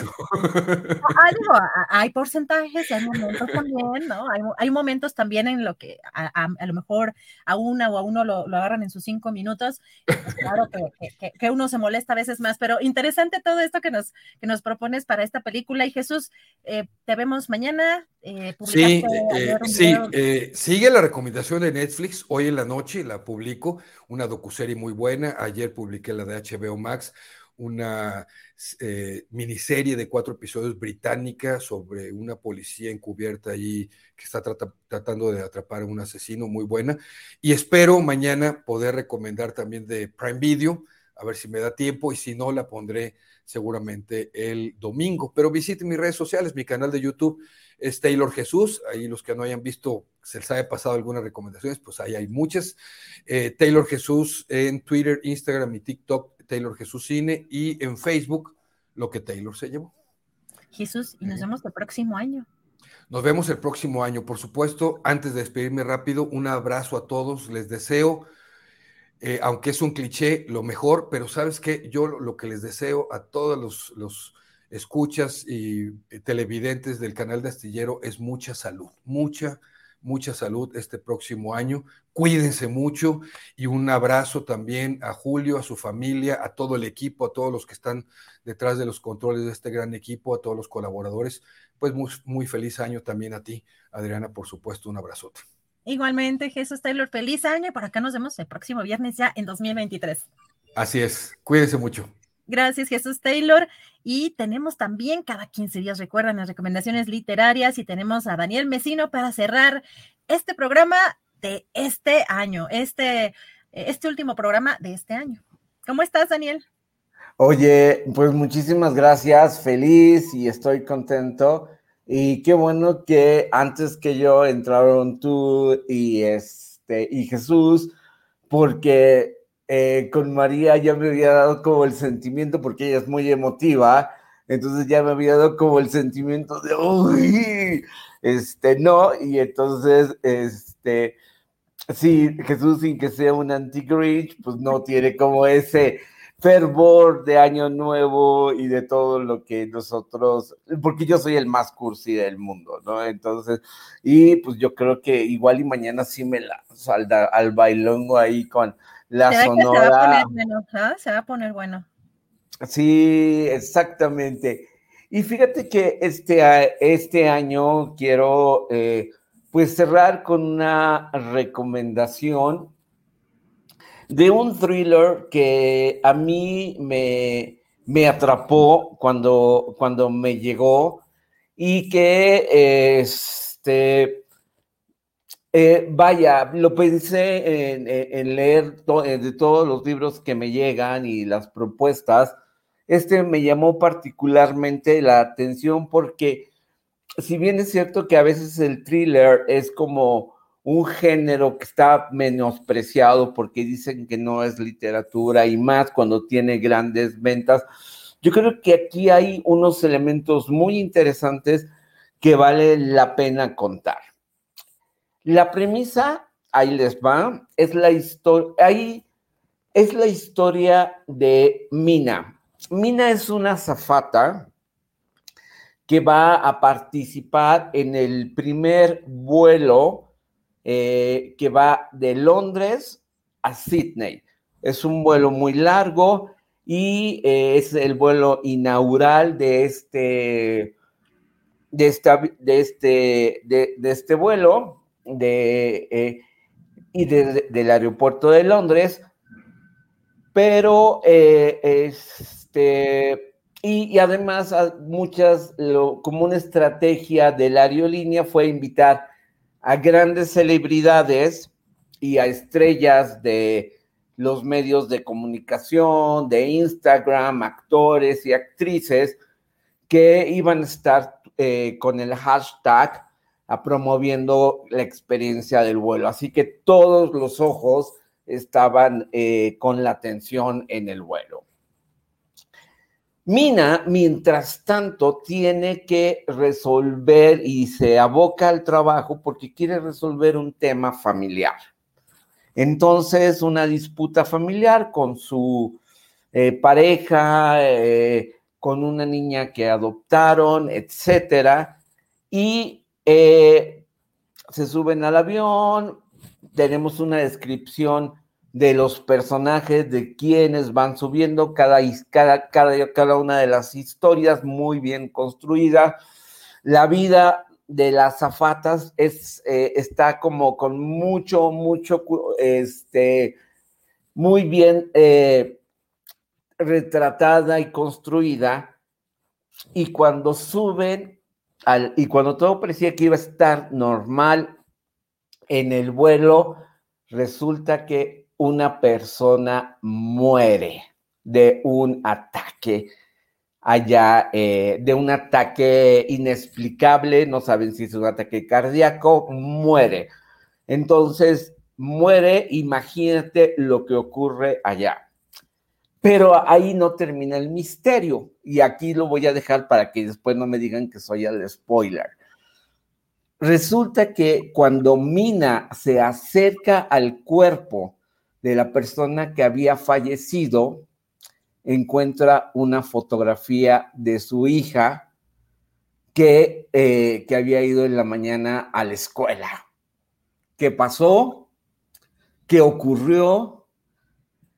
Y eh, las autoridades están tratando de develar un secreto, algo que está por ahí escondido, y esta es la premisa de este thriller. Entonces, esta es mi recomendación y aparte, la autora, la autora, ella, eh, esta, novela está escrita por Claire eh, McIntosh. Claire McIntosh eh, es una chica, es una autora británica que trabajó durante 12 años en el Departamento de Investigación Criminal de la Policía Británica.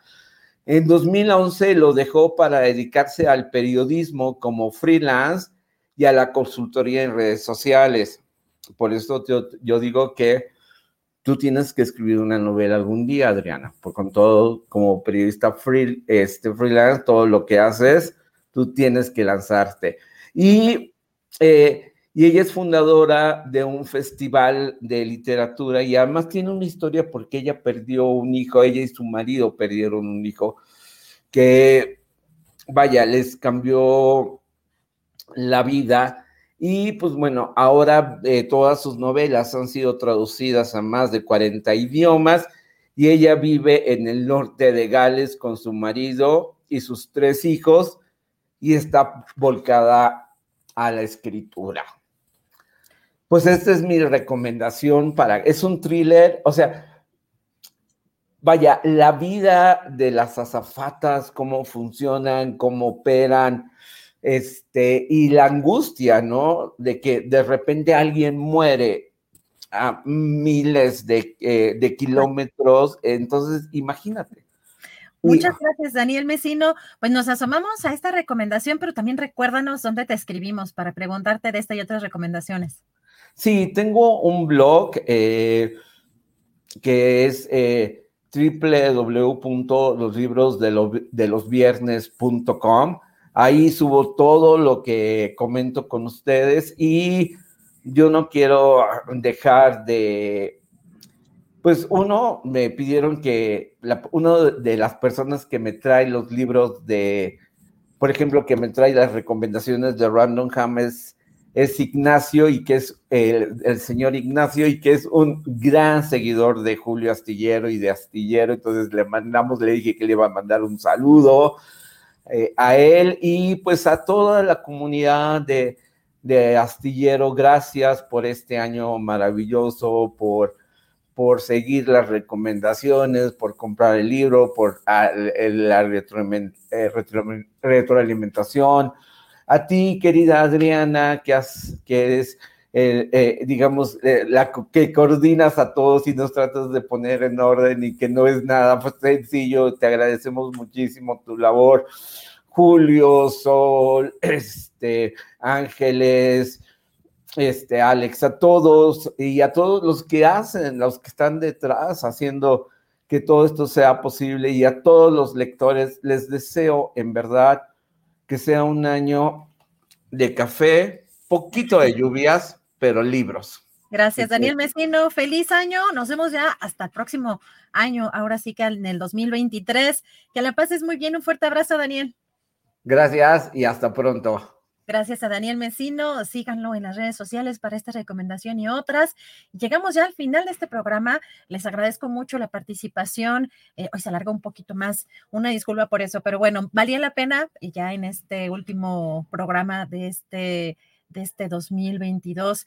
Igual agradecemos, por supuesto, la colaboración de Aced Bonilla, a todos ustedes sus mensajes, sus likes. Recuerden que los likes no cuestan, nos ayudan mucho a posicionar el programa. Que tengan un muy buen fin de año 2022, que venga un mejor 2023 en todos los sentidos y pues un fuerte abrazo. Nos vemos por acá en vivo el próximo lunes.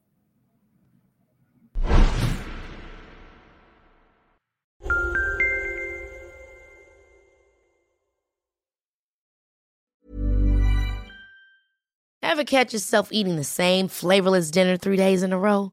Dreaming of something better? Well, HelloFresh is your guilt-free dream come true, baby. It's me, Kiki Palmer. Let's wake up those taste buds with hot, juicy pecan-crusted chicken or garlic butter shrimp scampi. Mm. Hello Fresh. Stop dreaming of all the delicious possibilities and dig in at HelloFresh.com. Let's get this dinner party started. When you make decisions for your company, you look for the no brainers. And if you have a lot of mailing to do, stamps.com is the ultimate no brainer. It streamlines your processes to make your business more efficient, which makes you less busy. Mail checks, invoices, legal documents, and everything you need to keep your business running with stamps.com. Seamlessly connect with every major marketplace and shopping cart. Schedule package pickups and see your cheapest and fastest shipping options from different carriers with rates up to 89% off USPS and UPS rates. And with the stamps.com mobile app, you can take care of mailing and shipping wherever you are. Make the same no-brainer decision as over 1 million other businesses with stamps.com. Sign up with code program for a 4-week trial plus free postage and a free digital scale. No long-term commitments or contracts. That's stamps.com. Code Program. Para que te enteres del próximo noticiero, suscríbete y dale follow en Apple, Spotify, Amazon Music, Google o donde sea que escuches podcast. Te invitamos a visitar nuestra página julioastillero.com.